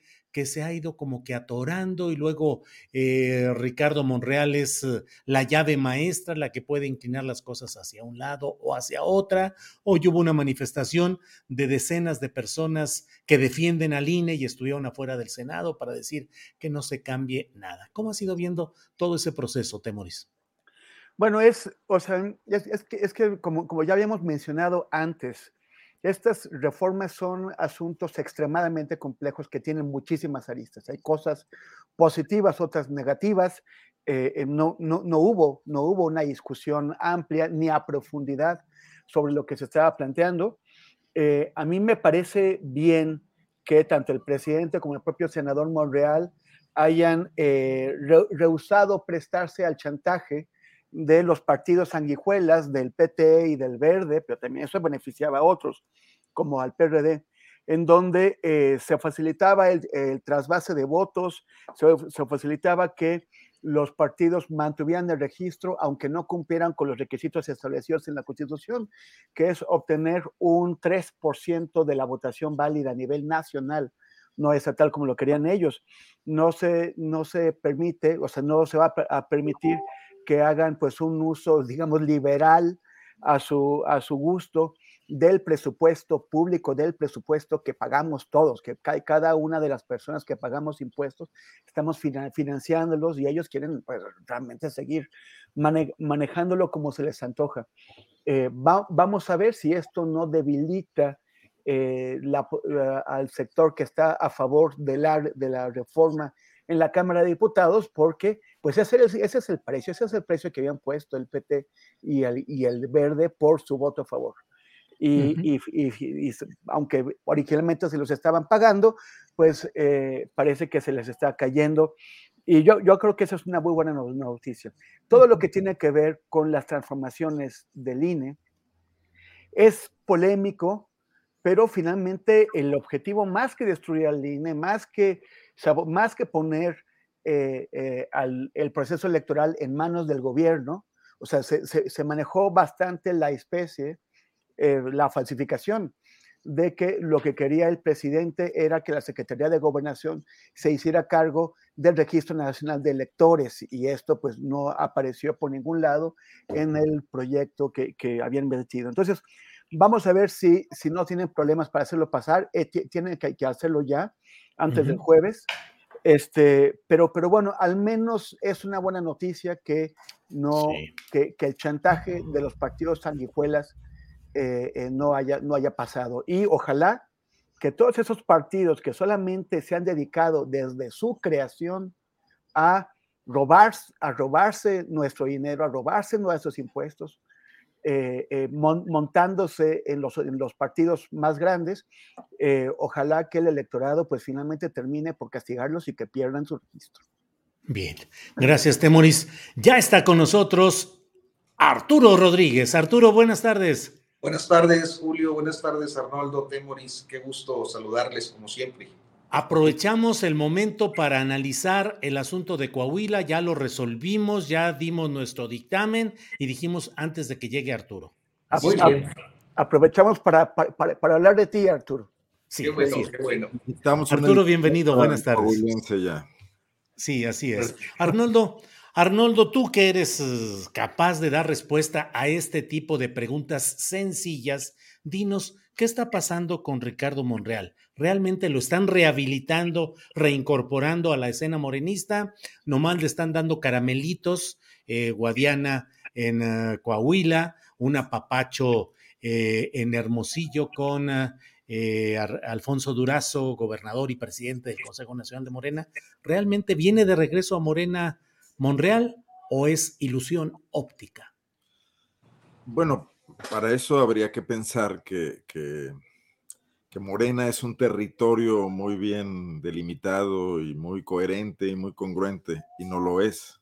O sea, Morena es un movimiento frentista poroso que en estos cuatro años de ejercer el gobierno a través de su fundador e inspirador mayor, no ha logrado convertirse en un partido político, no tiene autonomía de liderazgo carismático de Andrés Manuel López Obrador, no tiene identidad a lo largo del país, es una cosa distinta en cada estado, no tiene una dirigencia solvente y acreditada, está muy cuestionada desde muchas eh, posiciones internas del propio Morena. Entonces, no es muy difícil entrar y salir de ahí, regresar, situarse en la frontera si Morena no tiene un centro, o bueno, si únicamente lo es Andrés Manuel, eh, pues no, no veo que sea muy complicado para un hombre tan escurridizo como, como Ricardo Monreal, pues mantenerse ahí, como decían, eh, creo que ese es, es una, un término de Andrés Manuel López Obrador, ¿no? Robaleando. Eh, yo creo que, y, eso hay que administrarlo y me imagino que la administración no corre por cuenta del presidente Morena, sino del presidente de la República.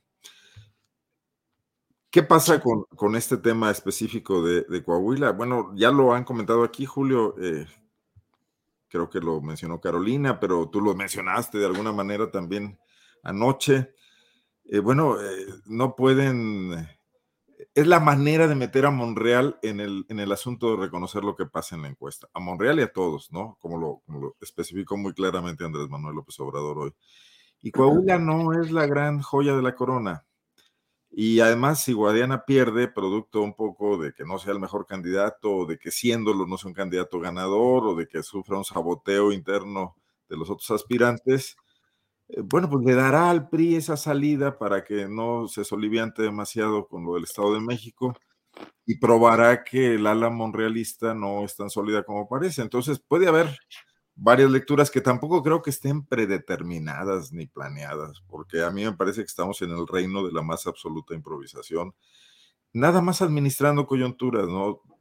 Saliendo con los menores saldos negativos posibles, pero no, no tampoco, que además así es la política, digo, veamos Perú, oigan, acaba de haber una, una detención de conspiradores que planeaban un golpe de Estado en Alemania. ya no parecía el 2022, sino 1923, ¿no? Sí, sí, así es.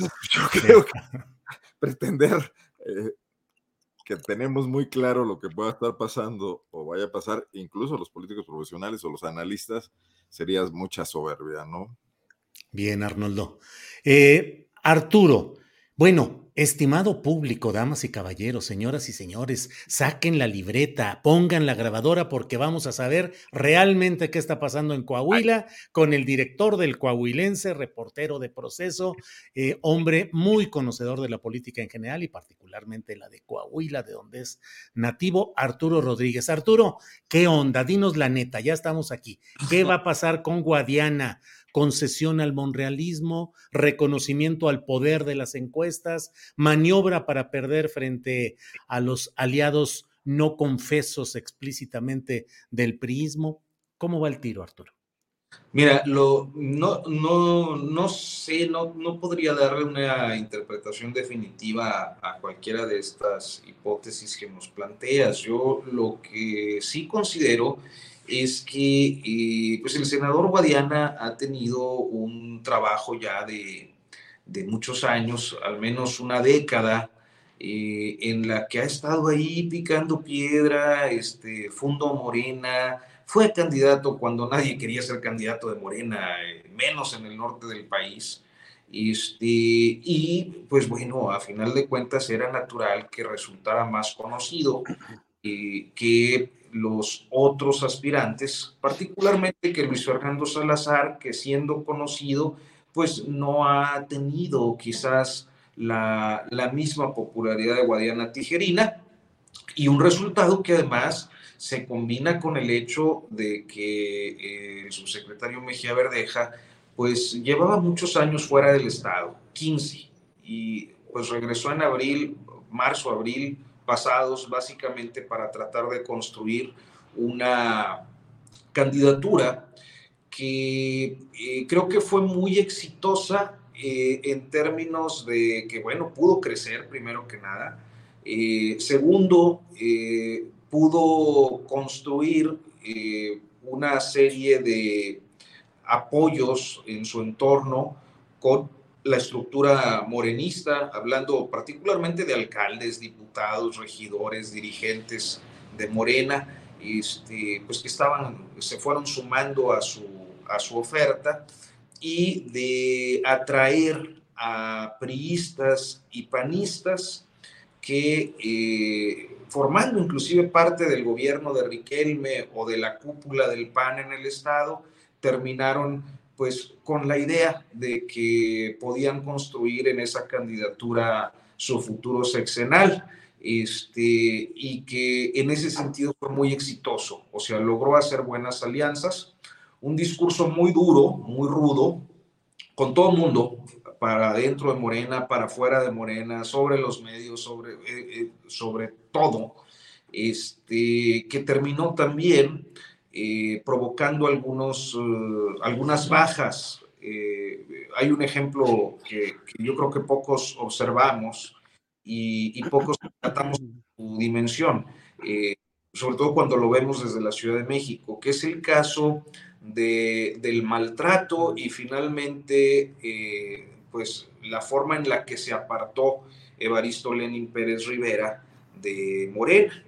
Evaristo Lenin tiene un partido local que se llama Unidad Democrática de Coahuila. Yo eh, no, no tendría, pero creo, eh, según mi, lo que alcanzo yo a ver, que debe ser uno de los partidos locales más longevos. Y es un partido local que ha tenido éxito eh, en sus regiones. Eh, representa un promedio de unos 40 mil votos por elección, que son 40 mil votos nada despreciables, porque Morena hasta este momento ha tenido un, un, promedio, digamos, de votación de 350 mil votos. El PRI se ha mantenido entre 400 y 450 mil votos, de manera que eh, Evaristo Lenin con su partido local, pues vuelven a Morena eh, o, se convierten en un aliado, vuelven a Morena competitivo, un aliado muy competitivo.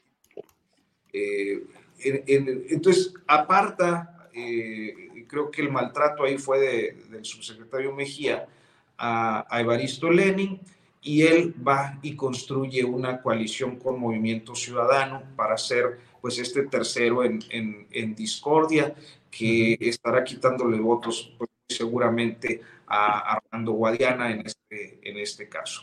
Entonces, el escenario está así. Este, yo creo que la percepción también que hay sobre Guadiana Tijerina es distinta, eh, la que se tiene eh, en la Ciudad de México, sobre todo por la parte morenista más eh, pura, eh, eh, respecto a la que se tiene sobre Guadiana Tijerina en el estado de Coahuila. O sea, son, son dos formas distintas de verlo, como también son dos formas distintas de ver la vida pública y de ver la, la política. Oye, Arturo, acá hay mucho la idea de que con esta decisión se está entregando Coahuila al PRI. Pues es que se ha construido esta idea eh, yo creo que en parte porque el, subsecretario Mejía eh, pues hizo eh, evidentes las relaciones que en algunos momentos llegó a tener Guadiana con inclusive el gobernador Riquelme, con algunos otros priistas del estado, con José María Frausto, quien le ganó la elección a la alcaldía. Y yo en alguna ocasión le pregunté a Guadiana sobre eso, inclusive antes de que, de que Mejía Verdeja lo tuviera en su discurso como un tema persistente. Y lo que decía Guadiana eh, con mucha naturalidad es que eh, cuando es senador de la República, pues es natural que tenga relaciones con autoridades constituidas de las diferentes fuerzas políticas, gobernadores, alcaldes, diputados, este, pero a mí me llamó la atención su respuesta porque ciertamente pareciera que en estos tiempos este, si el, que está en Morena no puede juntarse con nadie más que no sea del, del López Obradorismo o viceversa, ¿no? Pero en la realidad política de Coahuila, ¿sí se considera que Guadiana es, digamos, políticamente cercano a los Moreira o a estos grupos priistas o que ha sido muy distante? Mejía Verdeja dice que nunca hace críticas a Riquelme ni a los Moreira. Bueno, yo creo que eso es una injusticia porque hay que recordar que si alguien denunció la megadeuda, alguien se encargó de poner a, a los Moreira en todo el país eh, en función del tema de los dineros eh, y de aquella deuda de los 33 mil, 35 mil millones, pues fue Guadiana, ¿no? Desde 2012, cuando además eh, el Moreirato, que, que, no es una, debo decir que la expresión la acuñé yo en 2006, este, esta de Moreirato no, no es algo del discurso López Obradorista, ¿no? Fue parte de una serie de artículos míos en aquel tiempo. Este, eh, si alguien los, los puso en el radar, fue Armando Guadiana. O sea, a mí me parece que, que, no va por ahí. Es, es, es, una, es una injusticia discursiva esa de, de que sea aliado de, de, Humberto, de Rubén Moreno. Y yo creo que en el caso de Riquelme ha mantenido una relación más prudente, también porque creo que hasta este momento que, eh, en el que estamos, pues no ha habido un, un, acto o un hecho, una revelación de, de, gran corrupción o que resulte un escándalo político en el caso de, de la administración Riquelme. Es, eh, más allá de dichos, ¿no? Porque eh, pero pues, eh, es decir, lo que quiero, lo que quiero decir es que eh, Guadiana no fue cercano en algún tiempo a, a, la clase política priista cuando militaba en el PRI. En 2011 se sale, ¿no? Eh, nunca quedó muy claro el motivo, pero él siempre argumentó que fue precisamente el tema de la deuda y lo empieza a denunciar, ¿no? Bien, bien Arturo, gracias. Arnoldo Cuellar, si quieres agregar algo sobre esto, ya saben Arnoldo Temoris Arturo que pueden abordar el tema que deseen.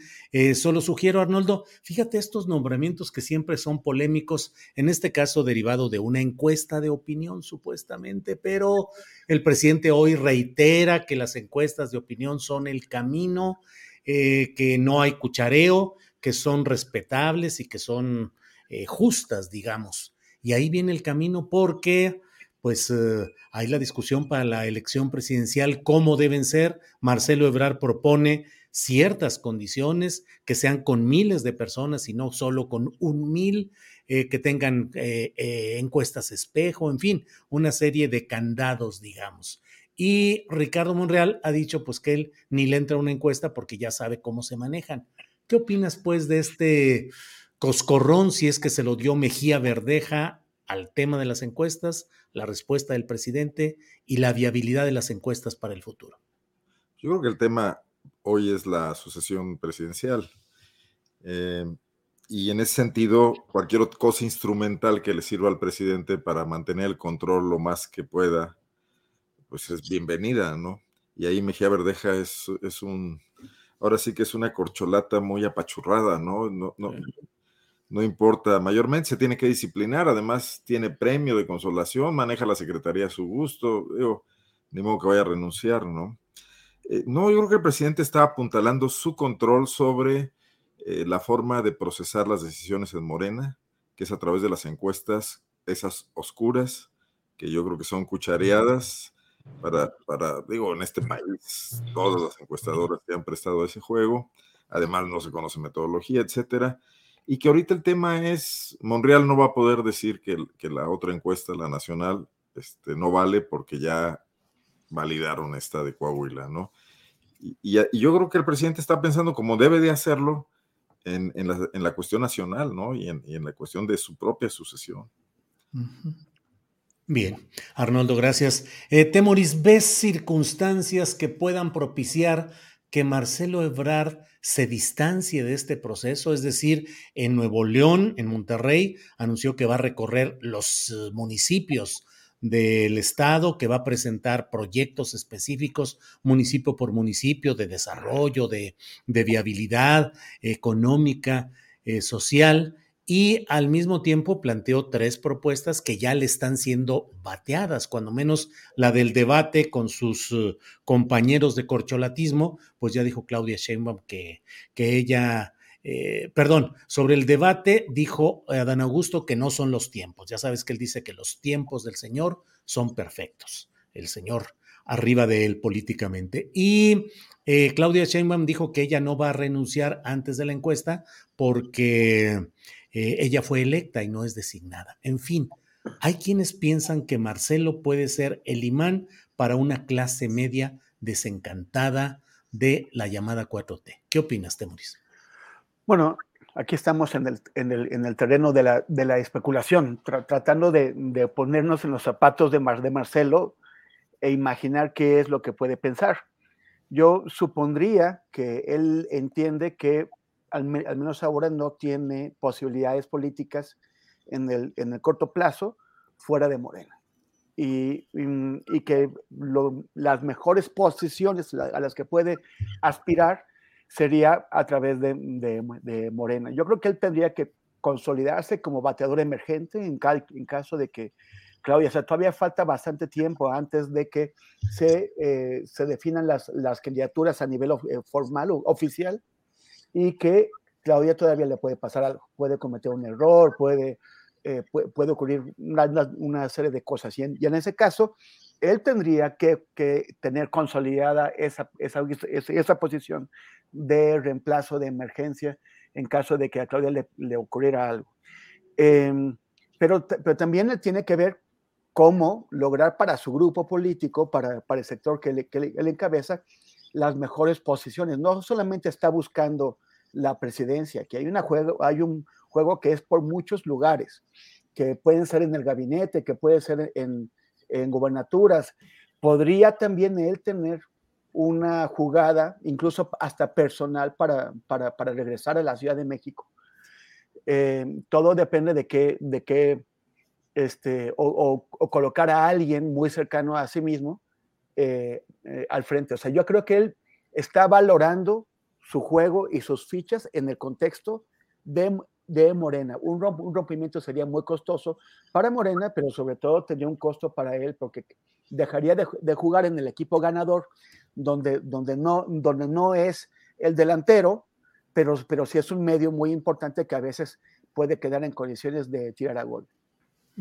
Bien, Temoris, gracias. Arturo Rodríguez, em, ¿qué opinas del nombramiento de Manuel Espino como nuevo director del CONALEP? No tengo yo, eh, no conozco un antecedente de conocimiento de temas educativos de Manuel Espino, un hombre de una trayectoria política acomodada a las circunstancias de cada sexenio y cuya última participación pues fue la de tratar de ser candidato a gobernador de Morena por Durango, apoyar luego la candidatura de Morena, unas declaraciones muy peculiares que hizo recientemente diciendo que él buscaría un diálogo con lo, el crimen organizado, con los jefes de los cárteles para tratar de llegar a ciertos acuerdos. ¿Qué pasa ahí? ¿Qué opinas de este tipo de nombramientos como este de Manuel Espino, Arturo? Me parece muy, eh, eh, me parece muy, muy, este, cómo nos, ya estaba yo pensando mi respuesta sobre las propuestas de Ebrard, que además le entregó a Mario Delgado el domingo. Este. de eso se trata, de sacarlos de su, de su. De repente. Pero éntrale si quieres a lo de las propuestas de Marcelo Ebrard y en la siguiente ronda abordamos lo de Espino. Órale. Porque sí, creo, mira, me parece que el, caso de Ebrard este, es, es interesante porque eh, está haciendo una serie de planteamientos que, sin ser necesariamente revolucionarios, eh, evidentemente incomodan a los procesos que Morena y, seguramente el, presidente tienen para la, sucesión del 24. Eh, entre otras razones, pues porque eh, les, les pone un, un, un traspié con el punto del debate. Yo creo que además en la conciencia de que no pueden hacer un debate porque un debate sería un acto de como ayer se lo dijo Mario Delgado a, a Marcelo en la, en la contestación pública que le dio, este, pide que la encuesta sea de una sola pregunta, eh, eliminando eh, o atacando uno de los temas fundamentales de las inconformidades con las encuestas de Morena, que son los factores. O sea, la percepción que hay entre morenistas que han resultado eh, desfavorecidos en, en, procesos de selección de candidatos tiene que ver con que a veces pueden ser los más populares o pueden ser los que tengan mejor estructura o pueden ser, pero a la hora de los factores, de los diferentes factores que integran la puntuación, surge la inconformidad porque dicen son esos factores los que se acomodan para favorecer a quien vaya por dedazo o como digan ahora eh, eh, en estos tiempos, pero que es eh, el vocablo, sea el vocablo equivalente. entonces, él va sin atacar el tema de los factores en las encuestas, y, que son estas preguntas que dan puntuación. Hice una sola pregunta. Y, una vez más, pues hay ahí, bueno, se aceptan todas las propuestas, pero pues no. y creo que hay un, un, un, elemento adicional este, en el que básicamente les está exigiendo tiempos, ¿no? Y les está diciendo tiempos, les está exigiendo tiempos de renuncia. Y eso va a otra práctica, uso, costumbre morenista que ha sido muy cuestionado, pero que evidentemente en el proceso sucesorio del 24 lo tiene en desventaja, porque pide tiempos para dejar el cargo. Y sí, Claudia Sheinbaum dice, yo soy una autoridad electa, entonces no me voy a ir, o Adán Augusto dice, no son los tiempos, lo que sea, pero ciertamente lo que está haciendo Ebrard es eh, evidenciando eh, los actos anticipados en los que están incurriendo a todas luces con sus giras Claudia Sheinbaum y, y, Adán Augusto, a las que eh, no les puede dar alcance por su propia posición. Si fuera secretario de Desarrollo, de si fuera secretario de Educación, si fuera, eh, o sea, tuviera una SEDATU, no sé, una dependencia que le facilitara más la, la movilidad territorial, pues supongo que no estaría eh, poniendo sobre la mesa este asunto. Pero a Ebrard se le complica mucho, tiene que hacer viajes internacionales, sí. una compostura por su papel diplomático, tiene que... Entonces, no es tan fácil que esté haciendo los despliegues territoriales que están haciendo Sheinbaum y Adán Augusto. Eh, y yo creo que la carta, si bien es cierto, eh, eh, es presentada como una serie de propuestas para la democratización del proceso de sucesión del 24, pues hay una serie de críticas implícitas a diferentes aspectos de los que eh, Morena cojea y que se han hecho explícitos en diferentes momentos en sus procesos internos por la inconformidad que han provocado en, en diferentes Bien, Arturo. Arnoldo, sobre este mismo tema, ¿Ves que mm, es natural y es, eh, digamos, está en la lógica política sana el que la jefa de gobierno de la Ciudad de México viaje tanto a tantos lugares, a actos abiertamente de promoción, cuando menos de su persona, sino de su candidatura, y que el secretario de gobernación también aproveche coyunturas como la votación de los congresos estatales, que lo, se pudo haber arreglado por teléfono en media hora sin mayor problema, porque la mayoría de los congresos estatales son de Morena, para aprobar la continuidad de las Fuerzas Armadas en la Guardia Nacional. Y él hizo toda una gira y sigue haciendo este tipo de actividades. ¿Crees que hay un piso parejo o disparejo y sobre todo en relación con Ebrard? Lo primero es que ya va 3-0 Argentina a favor. Ah, ¿Y ahora cómo fue o qué? Asistencia de Messi a Julián y. Ah, dale. bueno. Está muy emocionante eso.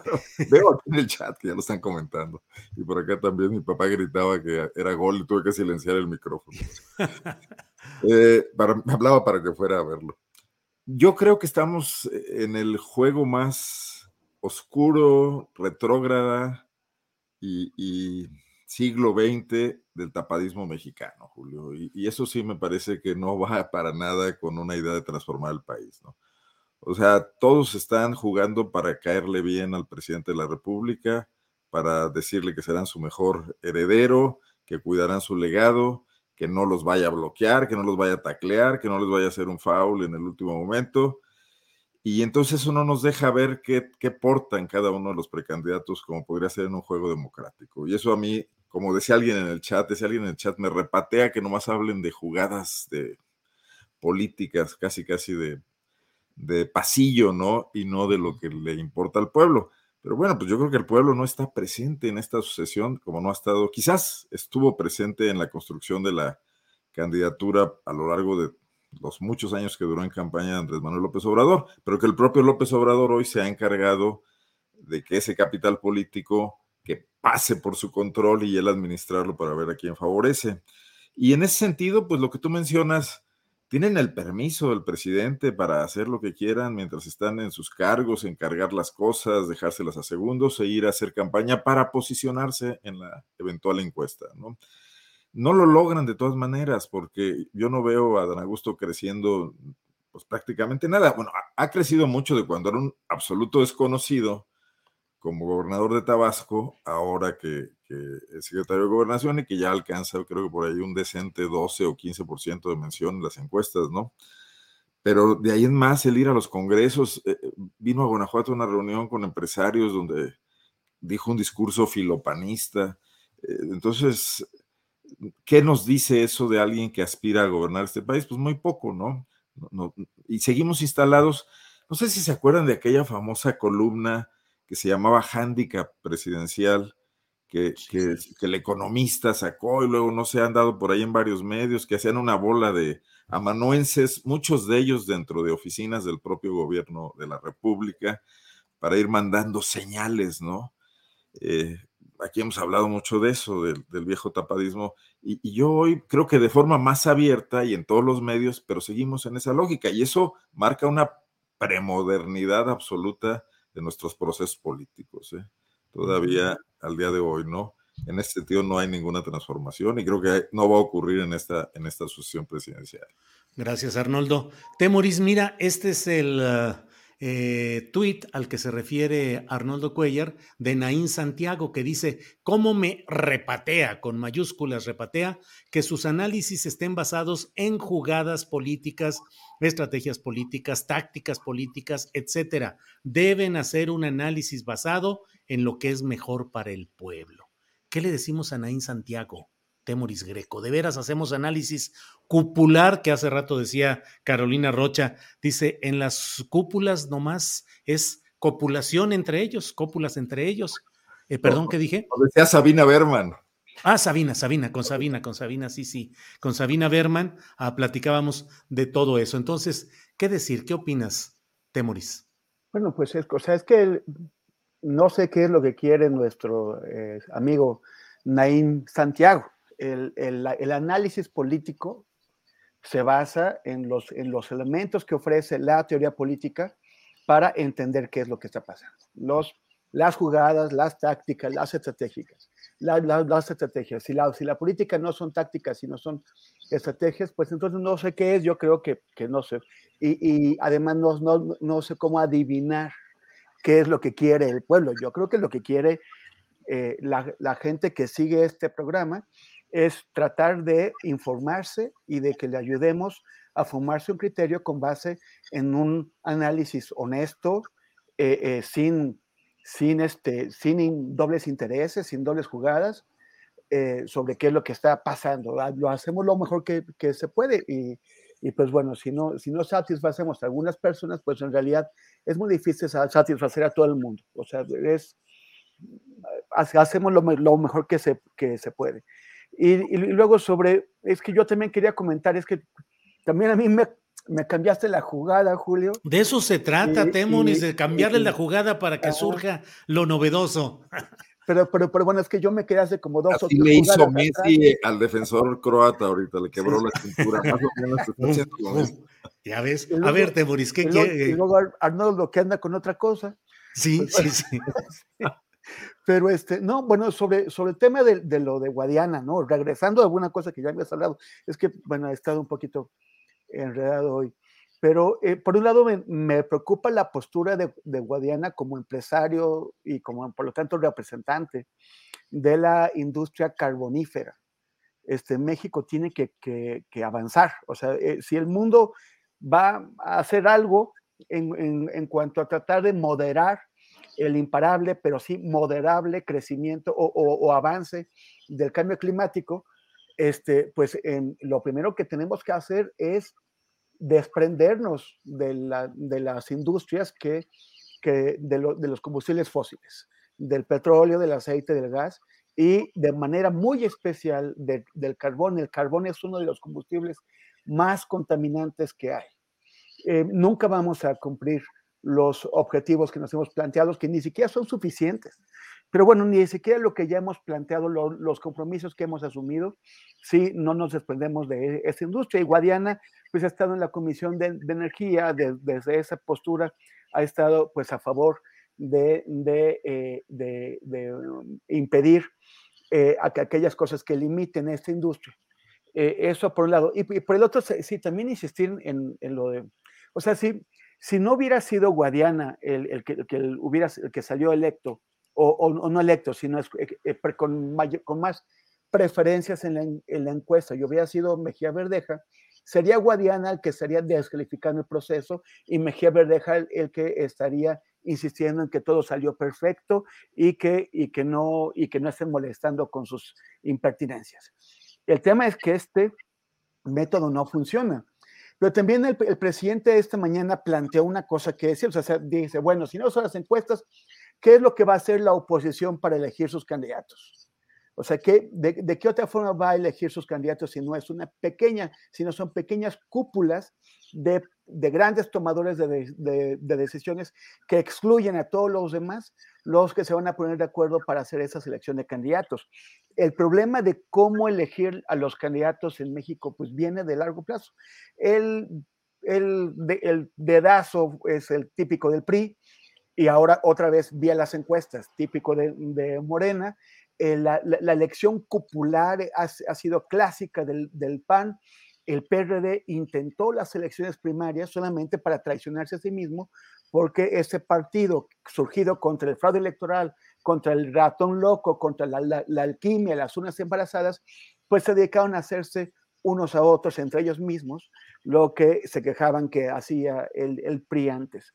Entonces es un es un, es un problema grave, este, cómo elegir a los candidatos de los partidos políticos. Y, y, además de que, digamos, ya idealmente en un, en un México muy, muy, muy, mucho más, más bonito que el que tenemos ahora, tenemos que preguntarnos cómo puede la ciudadanía efectivamente incidir en la selección de candidatos de los, de los partidos políticos.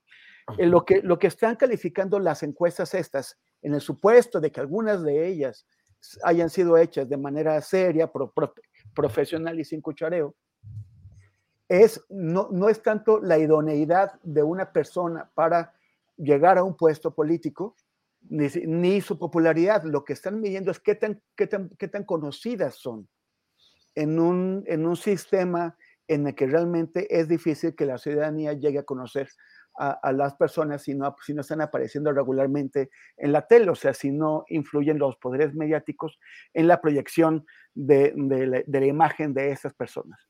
Este, La alternativa, pues, que es lo que están haciendo, es el TikTok, ¿no? Que ya le funcionó a, a Samuel eh, eh, García en, en Nuevo León, pero eso no sigue sin resolver el problema de la falta de, experiencia política de, o, de, politización que, tiene la mayor parte de, nuestra población, que no siguen estos programas, que no siguen ni aquí, ni, ni en Rompevientos, ni, ni, ni, sin embargo, sino que se están informando a través de los programas de entretenimiento de la tele.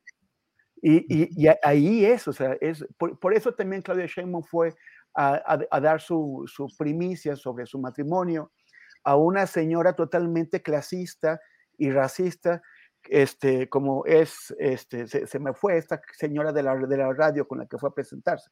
Ustedes eh, se acuerdan. Marta de baile. Marta de baile. Pero lo hizo porque así se puede presentar ante un sector de la población que es el mayoritario, que no está atento a los, a los fenómenos políticos en México. Bien. Eh, don Arturo Rodríguez, dígame usted, ¿abordamos el tema de mm, Manuel Espino en Conalep o seguimos con otro tema de política general? No, no, no, mira, yo creo que nada más para no, no dejar el tema en pendiente. Dos líneas, eh, Espino, dos líneas se merece. No más, y ya me di cuenta, está bien.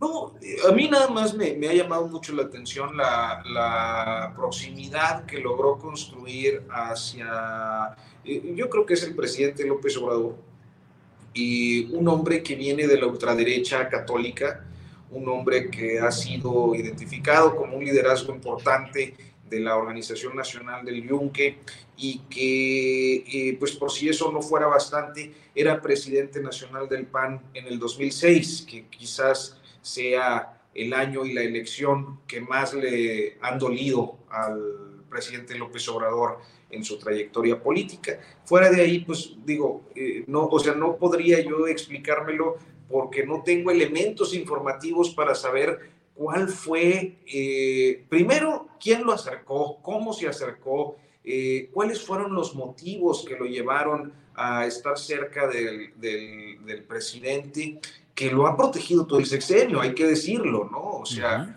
lo, lo, tuvo ahí en, en, de superdelegado en Durango, luego lo hizo titular de esta, eh, esta pues es como una agencia de seguridad de seguridad. de protección federal, que es la que protege las oficinas del gobierno federal. Exacto. Este, cuidando puertas.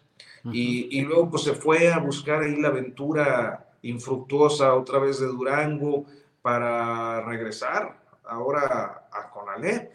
Este, pues eh, es, es eh, extraño, digo, yo no, no, no tengo, insisto, elementos informativos pues, para tener una explicación de, de que alguien siendo tan, eh, pues, tan representativo para la historia política del presidente, de, de, lo que no debe de ser, haya terminado pues, en estas condiciones. ¿Y qué otro tema querías comentar, Arturo? No, yo lo que tú me ah. digas. No, no, no, no, no, de verdad, no, no. Dijiste algo así como que. Disciplinado. Eh, sí, querías eh, comentar alguna otra cosa, ¿no? Arturo, tú sabes. ¿Quién es, el capitán de este? no, hombre, qué capitán. Soy agente de tránsito, nomás les doy el paso, pase usted, pase el que sigue y ya. Bueno, Arturo. No va a faltar quien en el chat diga, ¿cómo que capitán? El almirante, el contraalmirante de, este, de, este, de esta tripulación. Ya ves, Arnoldo, ya ves por andarme yo. ¿Qué se hace aquí? Sin el, sin el, astillero ni barco habría. Sin el astillero ni barco. Órale. Arnoldo, ¿qué se hace? ¿Cómo se deben de manejar este tipo de, de, de mesas? Muy bien, el día que yo sea grande quiero ser como tú. No, no, no, Arturo, ve nada más, Oye, ve. Lo, ¿eh? dice, lo dice desde su 1.92, ¿eh? Sí, calla, calla, sí, sí. Sería la edad. pero, lo, de Espino no habla de Espino, habla de AMLO. Y yo creo que es lo que hay que, y es, es algo que Arturo tiene muy claro también, más que es muy recatado. Pero AMLO es un animal político in extremis, quizás el más, no sé, el más químicamente puro que ha gobernado este país en mucho tiempo. Venimos de de Cedillo, de Fox, de Peña, y nos asombra regresar a un político así cuajado, parecidísimo a Salinas, una mezcla con Echeverría y con Ruiz Cortines, ¿no? Que, que, hace lo que tiene que hacer para sacar adelante sus objetivos. Y si ahorita va a una elección eh, eh, federal en 2024, pues todo cuenta. Y cuentan este, los rancheros de Durango y cuentan, y va a mandar este hombre al Conalep ahí para que sacarle el jugo que requiere. Además, Espino es todavía más acomodaticio que personajes como Germán Martínez o como Lili Telles, que Lili Telles es un exabrupto en la política, digo, no es una mujer política y no tiene filtro y entonces rápidamente pasó lo que pasó. Pero Espino está ahí quietecito, calladito, siguiendo cobrando las nóminas, ¿no? Y esperando todavía sacar más dividendos y venderse caro con, el, con la corcholata que AMLO decida. Pero eso no, no tiene relevancia en cuanto a Espino, que es un accidente de esta historia. Tiene relevancia en cuanto a la forma como procesa la 4T, eh, o la 4T no, López Obrador, porque la 4T todavía es indistinguible hasta hoy de, la voluntad del presidente, una voluntad fuertísima, ¿no? Y entonces ahí se enmarca todo, Julio, se enmarca lo de Guadiana, se enmarca lo de Monreal. el presidente trae muchas pistas y hasta ahora hay más o menos, ha mantenido el, el tema atajando a, los críticos, manteniendo a la oposición súper dividida, metiendo y sacando al PRI cuando lo quiere del, sótano de las utilerías y a su eh, multifacético y plural movimiento, ¿no? Y, caótico. Entonces, el hombre es un artista, digo, un día alguien tendrá que reconocérselo. La verdadera biografía de, de Andrés Manuel todavía está por ser escrita, no sé quién de los aquí presentes se puede animar, más allá de ideologías o sea, sus simples habilidades. Digo, ¿quién se acuerda ahorita de cuál era la ideología de Napoleón, por ejemplo? Pues si fue revolucionario y luego fue monárquico y terminó en un imperio, etcétera. O sea, los hombres de poder, su interés fundamental es el poder, ¿no? Y las ah. ideologías son un instrumento al uso. Y Arnoldo, lo que planteas, entre varias cosas, es un hombre de poder que para conseguir eh, el proyecto en el que está empeñado, pues utiliza los factores y las circunstancias que sean, derecha, ultraderecha, Espinos, Bartles, Monreal, encuestas, ¿Mm? encuestas también. Encuestas, lo que sea necesario, pero a fin de cuentas lo que vale es el resultado de si logras. Y con eh, este estandarte de que es a favor del pueblo en un país donde las clases políticas dominantes le han dado la espalda al pueblo consistentemente y han beneficiado a las élites, lo cual además es una gran bandera. No me, no me atrevería a llamarla a un pretexto, pues, pero, sí es una gran bandera y le da una legitimidad moral a ese pragmatismo.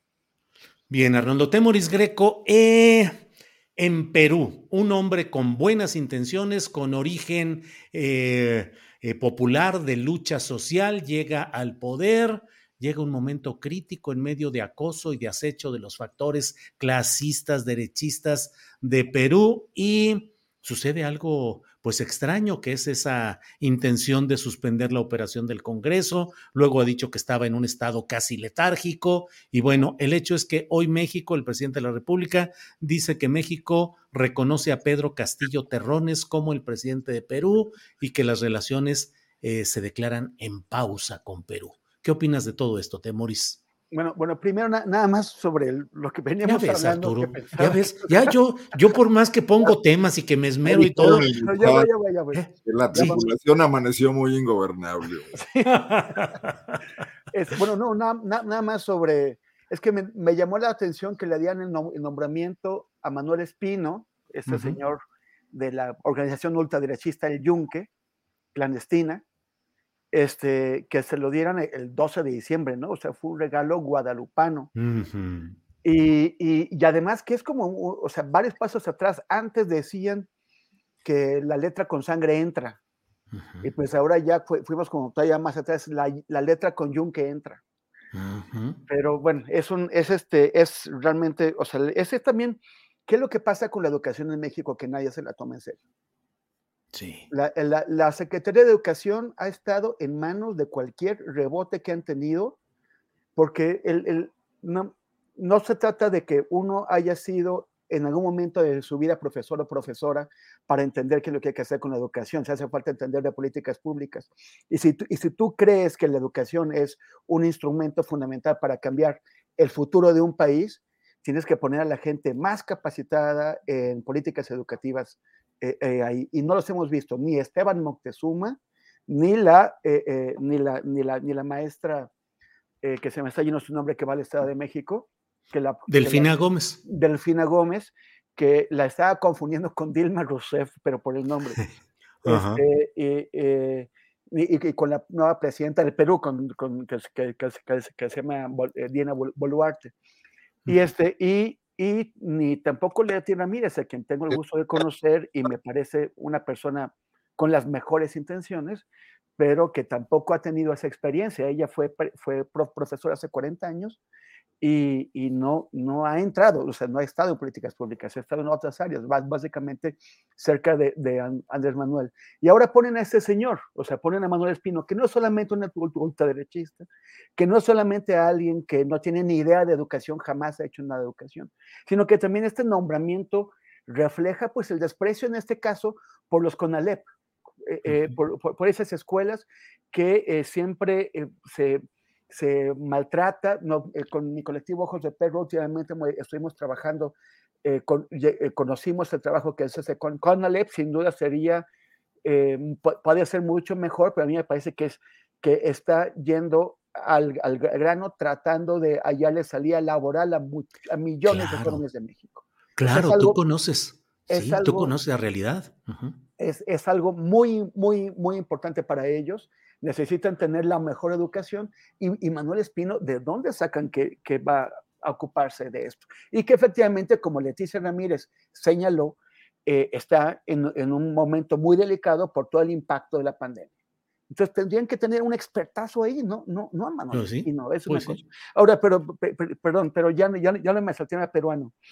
Este, el, el, el presidente, o sea, el, el sistema político peruano es un fracaso desastre, desastroso fracaso. Está eh, creado para que las cosas no se muevan, está, va a tener a ese país, si no lo reforman, va a tener a ese país en el conflicto social permanente y eventualmente incluso un conflicto que derive en, un, en, en insurgencias armadas, en golpes de Estado o, o en algo por el estilo. Es un fracaso. La clase política peruana es otro desastre tremendo. Y efectivamente no dejan gobernar a nadie. Es el ejemplo clásico de la, de la olla de grillos, en donde aquel que sale, todos los demás le jalan las patas para que se queden abajo y a ver quién intenta. Es el ejemplo clásico. A ese señor, a Pedro Castillo, le hicieron la vida imposible, pero también recordemos que él llegó ahí del rebote. En la primera vuelta electoral, que fue en junio del año pasado, de 2021, él tuvo el 15% sí. de la votación eh, emitida, de los, de los votos, el 15%. O sea, en un contexto de extrema fragmentación de candidatos, él tuvo apenas el 15% por, por, eh, y Keiko Fujimori venía atrásito de él. Su partido, el de, el de Pedro Castillo, tuvo 13% de los votos para el Congreso. Entonces, con, con, eso, finalmente, cuando pasan a la segunda vuelta, la mitad de Perú, de, de Perú votó por Castillo para votar en contra de Keiko, de, del Fujimorismo, y la otra mitad votó en contra de un señor que veían como izquierdista, aunque su izquierdismo es bastante relativo, porque es bastante conservador en temas de mujeres, en temas de, minorías sexuales, de hecho es derechista en ese aspecto, pero, pero además vot, votaron contra alguien que veían como ajeno a Lima, sí. las élites de Lima, que, que, lo, que, lo, veían como un indígena del, del, del, uh, del campo. Entonces fue, fue, fueron votos en contra y con eso tú no puedes lograr una, una estabilidad, sobre todo cuando él venía desde un piso electoral tan bajo. Uh -huh. Y cometió mil errores, o sea, es cierto, lo sabotearon, hicieron todo, pero él no se hizo ningún favor. Claro. Y el momento, si, si él parece, hay, yo he leído a varios analistas peruanos que dicen que se le fue, que perdió el control porque él no iba a ser destituido en esta, o sea, efectivamente se había convocado a un voto en, en el Congreso para intentar des, des, des, destituirlo, pero ya había sobre, sobrevivido a dos y no uh -huh. tenían los votos suficientes para destituirlo en este caso, porque destituirlo a él era hacer el juego a Keiko, a Fujimori. Claro. Pero claro. Él, él, se aceleró, si él hubiera sido destituido, a mí me parece que los gobiernos que están ahora eh, de, de, eh, preocupados por el rumbo que, que, que, lleva la democracia peruana, pero hubieran tenido un muy, muy buen argumento, tal vez no legal, porque esa destitución, como las anteriores que ya han hecho de otros seis presidentes, hubiera sido legal, pero uh -huh. tal vez se hubiera podido cuestionar la legitimidad de este proceso. Uh -huh. El tema es que Pedro Castillo es indefendible porque sí. intentó un golpe de Estado. Bien. Intentó un golpe de Estado. Claro. Y, y, y, eso va a marcar, la democracia peruana va a demostrar su carrera política y posiblemente su vida pues, porque va a estar, porque va a estar a la cárcel. No es defendible. Es importante que los, que los países de América Latina se preocupen por el rumbo de la democracia en el Perú, uh -huh. pero eh, el, el, retorno de Pedro Castillo a la presidencia no, ni, ni, se puede lograr, ni uh -huh. es un objetivo legítimo. Bien, gracias Temoris. Arturo, ya ni voy a preguntar nada. ¿Y sabes por qué? Porque siguen los postrecitos. Ya nos quedan dos minutitos por persona más o menos para el tema que deseen plantear. Arturo, por favor. No, mira, pues muy breve, nada más mencionar que en esta edición de Proceso publicó un trabajo eh, a propósito de las víctimas de la masacre de Allende. Uh -huh. Uno de los episodios más... Uh, crueles, más uh, duros, sangrientos que eh, vivió el país en el sexenio de, de Calderón y, que eh, pues permanece impune. Y me parece digno mencionarlo porque eh, las víctimas, las familias víctimas de, de la masacre de Allende, y fueron objeto de diferentes eventos públicos en los que la entonces secretaria de Gobernación, Olga Sánchez Cordero, y el subsecretario Alejandro Encinas, respectivamente, eh, se comprometieron a eh, realizar una eh, reparación integral del daño que les causó el Estado mexicano por la complicidad de los policías municipales que actuaron eh, junto a los grupos delictivos que atacaron esa localidad. Eh, por, y son agentes del Estado, siendo municipales, por eh, los policías estatales, federales y los militares que a pesar de los múltiples llamados de auxilio, fueron omisos en garantizar la seguridad de la población. Y entonces el Estado mexicano asumió eh, la recomendación de la CNDH por violaciones graves a los derechos humanos y se comprometió a, esta reparación integral del daño.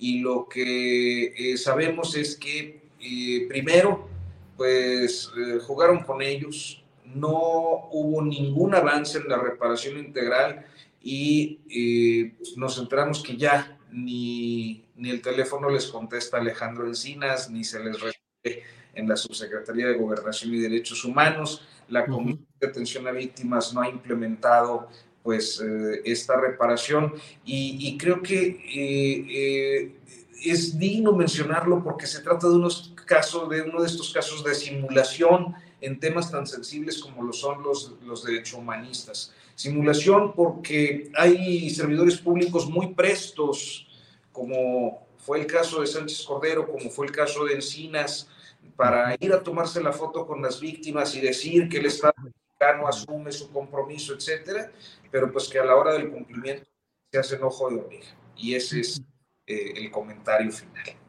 Bien, Arturo, muchas gracias. Eh, Arnoldo Cuellar, postrecito, por favor.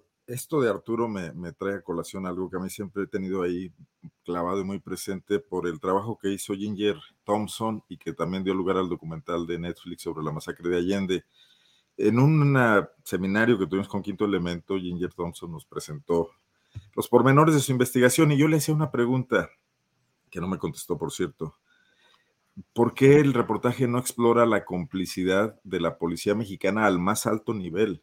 Porque la masacre se origina cuando la DEA decide desactivar el operativo de unos eh, funcionarios secundarios en Texas para avisarle a las autoridades mexicanas, o sea, a García Luna, porque esto ocurrió en 2011, para que ellos se hagan cargo de la captura del líder Z tras el que iban y sacan a los, eh, funcionarios norteamericanos de la jugada, sus jefes.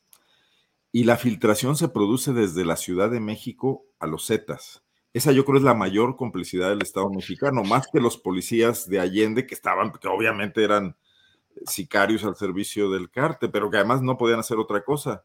Pero me parece más relevante eh, seguir, o sea, el reportaje señala muy bien la responsabilidad de los funcionarios de la DEA, que a la hora de no operar y darle información a México, propician la masacre, pero no, no profundiza en el papel de policías mexicanos de altísimo nivel. Nunca menciona el nombre de García Luna, pero yo me imagino que eh, la información de un alto directivo de la DEA en Estados Unidos, un funcionario en Washington, no iba a un funcionario de segundo nivel en México, sino que iba a García Luna, ¿no? Eso me parece una cosa todavía muy interesante de explorar que periodísticamente no se ha trabajado. Eh, por otro lado, eh, comentar que en el caso de Perú la gente está en la calle y no está en defensa de Castillo, está pidiendo el adelanto de las elecciones y el desconocimiento del Congreso.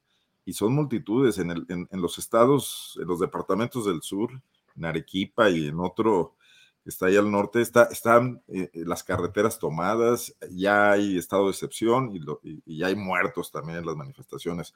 O sea, toda la celebración esta derechosa y norteamericana de que eh, Perú frenó un golpe de Estado, que es cierto y que qué bueno y que funcionaron las instituciones democráticas, e, eso ya quedó muy atrás ahora frente a una situación de ingobernabilidad total, propiciada por la torpeza a la que se refiere muy bien Temoris de Castillo, pero también frente al Congreso, que también era golpista, eh, encabezado por sus opositores, ¿no? Y ahora tenemos una situación terrible.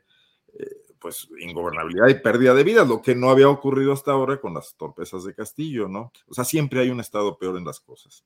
Finalmente, ya para despedirme y presumir, comentarles que este año hemos estado muy socorridos en reconocimientos y hoy nos avisaron que Pop Lab es finalista en un premio que les voy a decir cómo se llama porque no me lo aprendí bien. Los, premios de periodismo Fetisov en Suiza, estamos ahí ya en la final con, un, con el trabajo que yo les comenté aquí alguna vez sobre las fichas de Coca-Cola, que habla de interferencia durante el sexenio de Peña Nieto de Coca-Cola en Cofepris, con funcionarios que a la postre, Patricio Caso, uno de ellos, que era eh, ahí el brazo derecho de Miquel Arriola, hoy trabajan para, para Coca-Cola, ¿no? Entonces se los compartimos con, una gran Qué bueno. Qué bueno, da mucho gusto porque además es un tema necesario de importante difusión. Bueno, Temoris Greco, postrecito. Para hacer... que el trabajo es de mi compañera Kenia Velázquez y Elizabeth Rosales, que es otra reportera que no fue una parte de Popla, pero también colaboró. Perfecto, Arnoldo. Temoris, postrecito para cerrar el changarro y bajar la cortina. Felicidades. Sí, bueno, esto, esto que está comentando Arnoldo, claro, está, está la gente porque ya, ya no pueden más con esta clase política ni con este sistema político en el, en el Perú, porque efectivamente se va Pedro Castillo, pero los otros que sacaron que, que, descarrilaron, que, han descarrilado un proceso y otro, y una presidencia y otra, que son los congresistas, pues se quedan ahí cobrando mientras, mientras la gente está eh, enfrentándose en las calles y en, en, algunos casos muriendo. Pues ese sistema se tiene que reformar y algo tienen que hacer con esa clase política porque, pues efectivamente, siempre, siempre, puede, haber, siempre puede haber clases políticas peores que las que conocemos ya. Y, y, lo que quería comentar es que a mí me, me, me, ha, entusiasmado mucho, o sea, eh, de este mundial, entre todas las sorpresas que hay y, y, todo lo que ha ocurrido, dos cosas. Uno, la protesta de los jugadores iraníes en apoyo al movimiento de las, de las mujeres de, de su país contra la represión que, que tiene eh, el, la república religiosa que, que, ejerce sobre ellas. Y lo otro, este, la sorpresa que es Marruecos. Me, me encantó. El, la vez pasada no, no sabíamos, no comentamos, pero el autor del gol definitivo de Marruecos sobre España nació en Madrid, es un, es un, es un, es hijo de marroquíes inmigrantes de los que, de los que desprecian horriblemente con, de, de, una manera muy racista. Y, este, y ahora vi, vimos a la gente de Vox y a otros indignados porque decían, ya ven, nosotros lo alimentamos y nosotros, y ellos piden derechos aquí y acaban metiéndole gol a España. Este, bueno, pues, eh, y luego le, ganan a Portugal y la verdad es que ahora espero que le ganen a Francia y me encantaría ver una final Argentina-Marruecos. Marruecos, que aunque no gane, hará historia. Obviamente prefiero que gane Argentina por las afinidades, aunque pues conozco, tengo algunos amigos argentinos que van a estar insoportables por un rato. Pero, no más por un rato. sí, no más por un rato, porque dicen, tenemos una reina máxima de Holanda, tenemos este, al Papa, tenemos a Messi y ahora la Copa del Mundo, demasiado demasiado. Sí, sí, sí, pero... en Marruecos también hay un régimen autocrático que seguramente va a usar este, este buen éxito claro. de, de, la selección para justificarse, ¿no? Sí, la, la, la dinastía Alawi, que es una dictadura también, eh, evidentemente, pero en términos de reivindicar a, a, los, a los magrebíes tan aplastados y, y, a los inmigrantes en Europa, a mí me parece, imagínate, que, que les ganen a todos esos países, sobre todo España y Francia, que tienen grandes poblaciones de origen magrebí, va a ser una, una super fiesta. Entonces, bueno, pues yo, eh, es mi, mi, mi deseo para esta final. Muy bien, Temuris. Arturo, gracias, buenas tardes. Gracias. Y nada más de manera de presunción, el 28 de noviembre emitimos la edición impresa del Coahuilense y traíamos justo en la portada del día 28 de noviembre a Ricardo Mejía y a Armando Guadiana con una cabeza que era este, al borde de la ruptura. Eh, era algo que estaba por, por, ocurrir, saliera quien saliera, ¿eh? porque ah, creo que lo comentaba Temoris, eh, si hubiera quedado Mejía Verdeja, Guadiana hubiera roto eh, con, con, el partido, este, como, como ahora pues parece encaminarse Mejía. Entonces, el, el, la ruptura era inminente. Bien, Arturo, gracias. Arnoldo Cuellar, gracias, buenas tardes. Gracias. Hasta luego. Temoris Greco, gracias, buenas tardes. Oye, nada más porque nos está recordando alguien aquí y tienen toda la, la razón, independientemente de, de, esto, es un apoyo al pueblo marroquí, no a la dinastía alawi, ni a su ocupación del, del Sáhara Occidental, que es una ocupación que ya tiene eh, eh, casi 50 años. Bueno, Entonces, gra gra gracias a la persona que nos lo señaló aquí. Y pues bueno, nos, nos vemos y acuerden seguirnos en arroba eh, temoris en Instagram y en Twitter y facebook.com diagonal temoris. Gracias. Bueno, pues está todo dicho. Arturo, Temoris, Arnoldo, gracias. Nos vemos pronto. Hasta luego. Gracias. Bien, pues son las 3 de la tarde con nueve minutos y hemos llegado al final de Astillero Informa. Le agradecemos como siempre su atención y su amabilidad para poder eh, estar atentos a lo que sucede en información, en análisis y debate. Gracias a la audiencia, gracias tripulación astillero. Hoy en la noche a las 9, videocharla astillada y mañana regresamos aquí de 1 a 3 en Astillero Informa. Por hoy, gracias.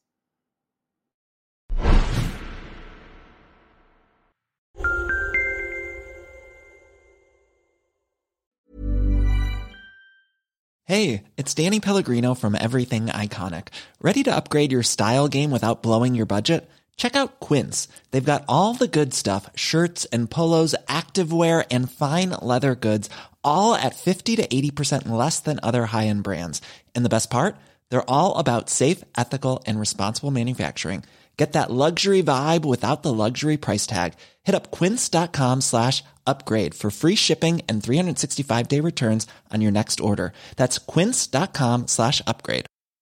Hi, I'm Daniel, founder of Pretty Litter. Did you know cats tend to hide symptoms of sickness and pain? I learned this the hard way after losing my cat, Gingy. So I created Pretty Litter, a health monitoring litter that helps detect early signs of illness by changing colors, saving you money and potentially your cat's life. Pretty Litter is veterinarian developed, and it's the easiest way to keep tabs on your fur baby's health right at home. Go to prettylitter.com and use code ACAST for 20% off your first order and a free cat toy. Terms and conditions apply. See site for details. Para que te enteres del próximo noticiero, suscríbete y dale follow en Apple, Spotify, Amazon Music, Google o donde sea que escuches podcast. Te invitamos a visitar nuestra página julioastillero.com.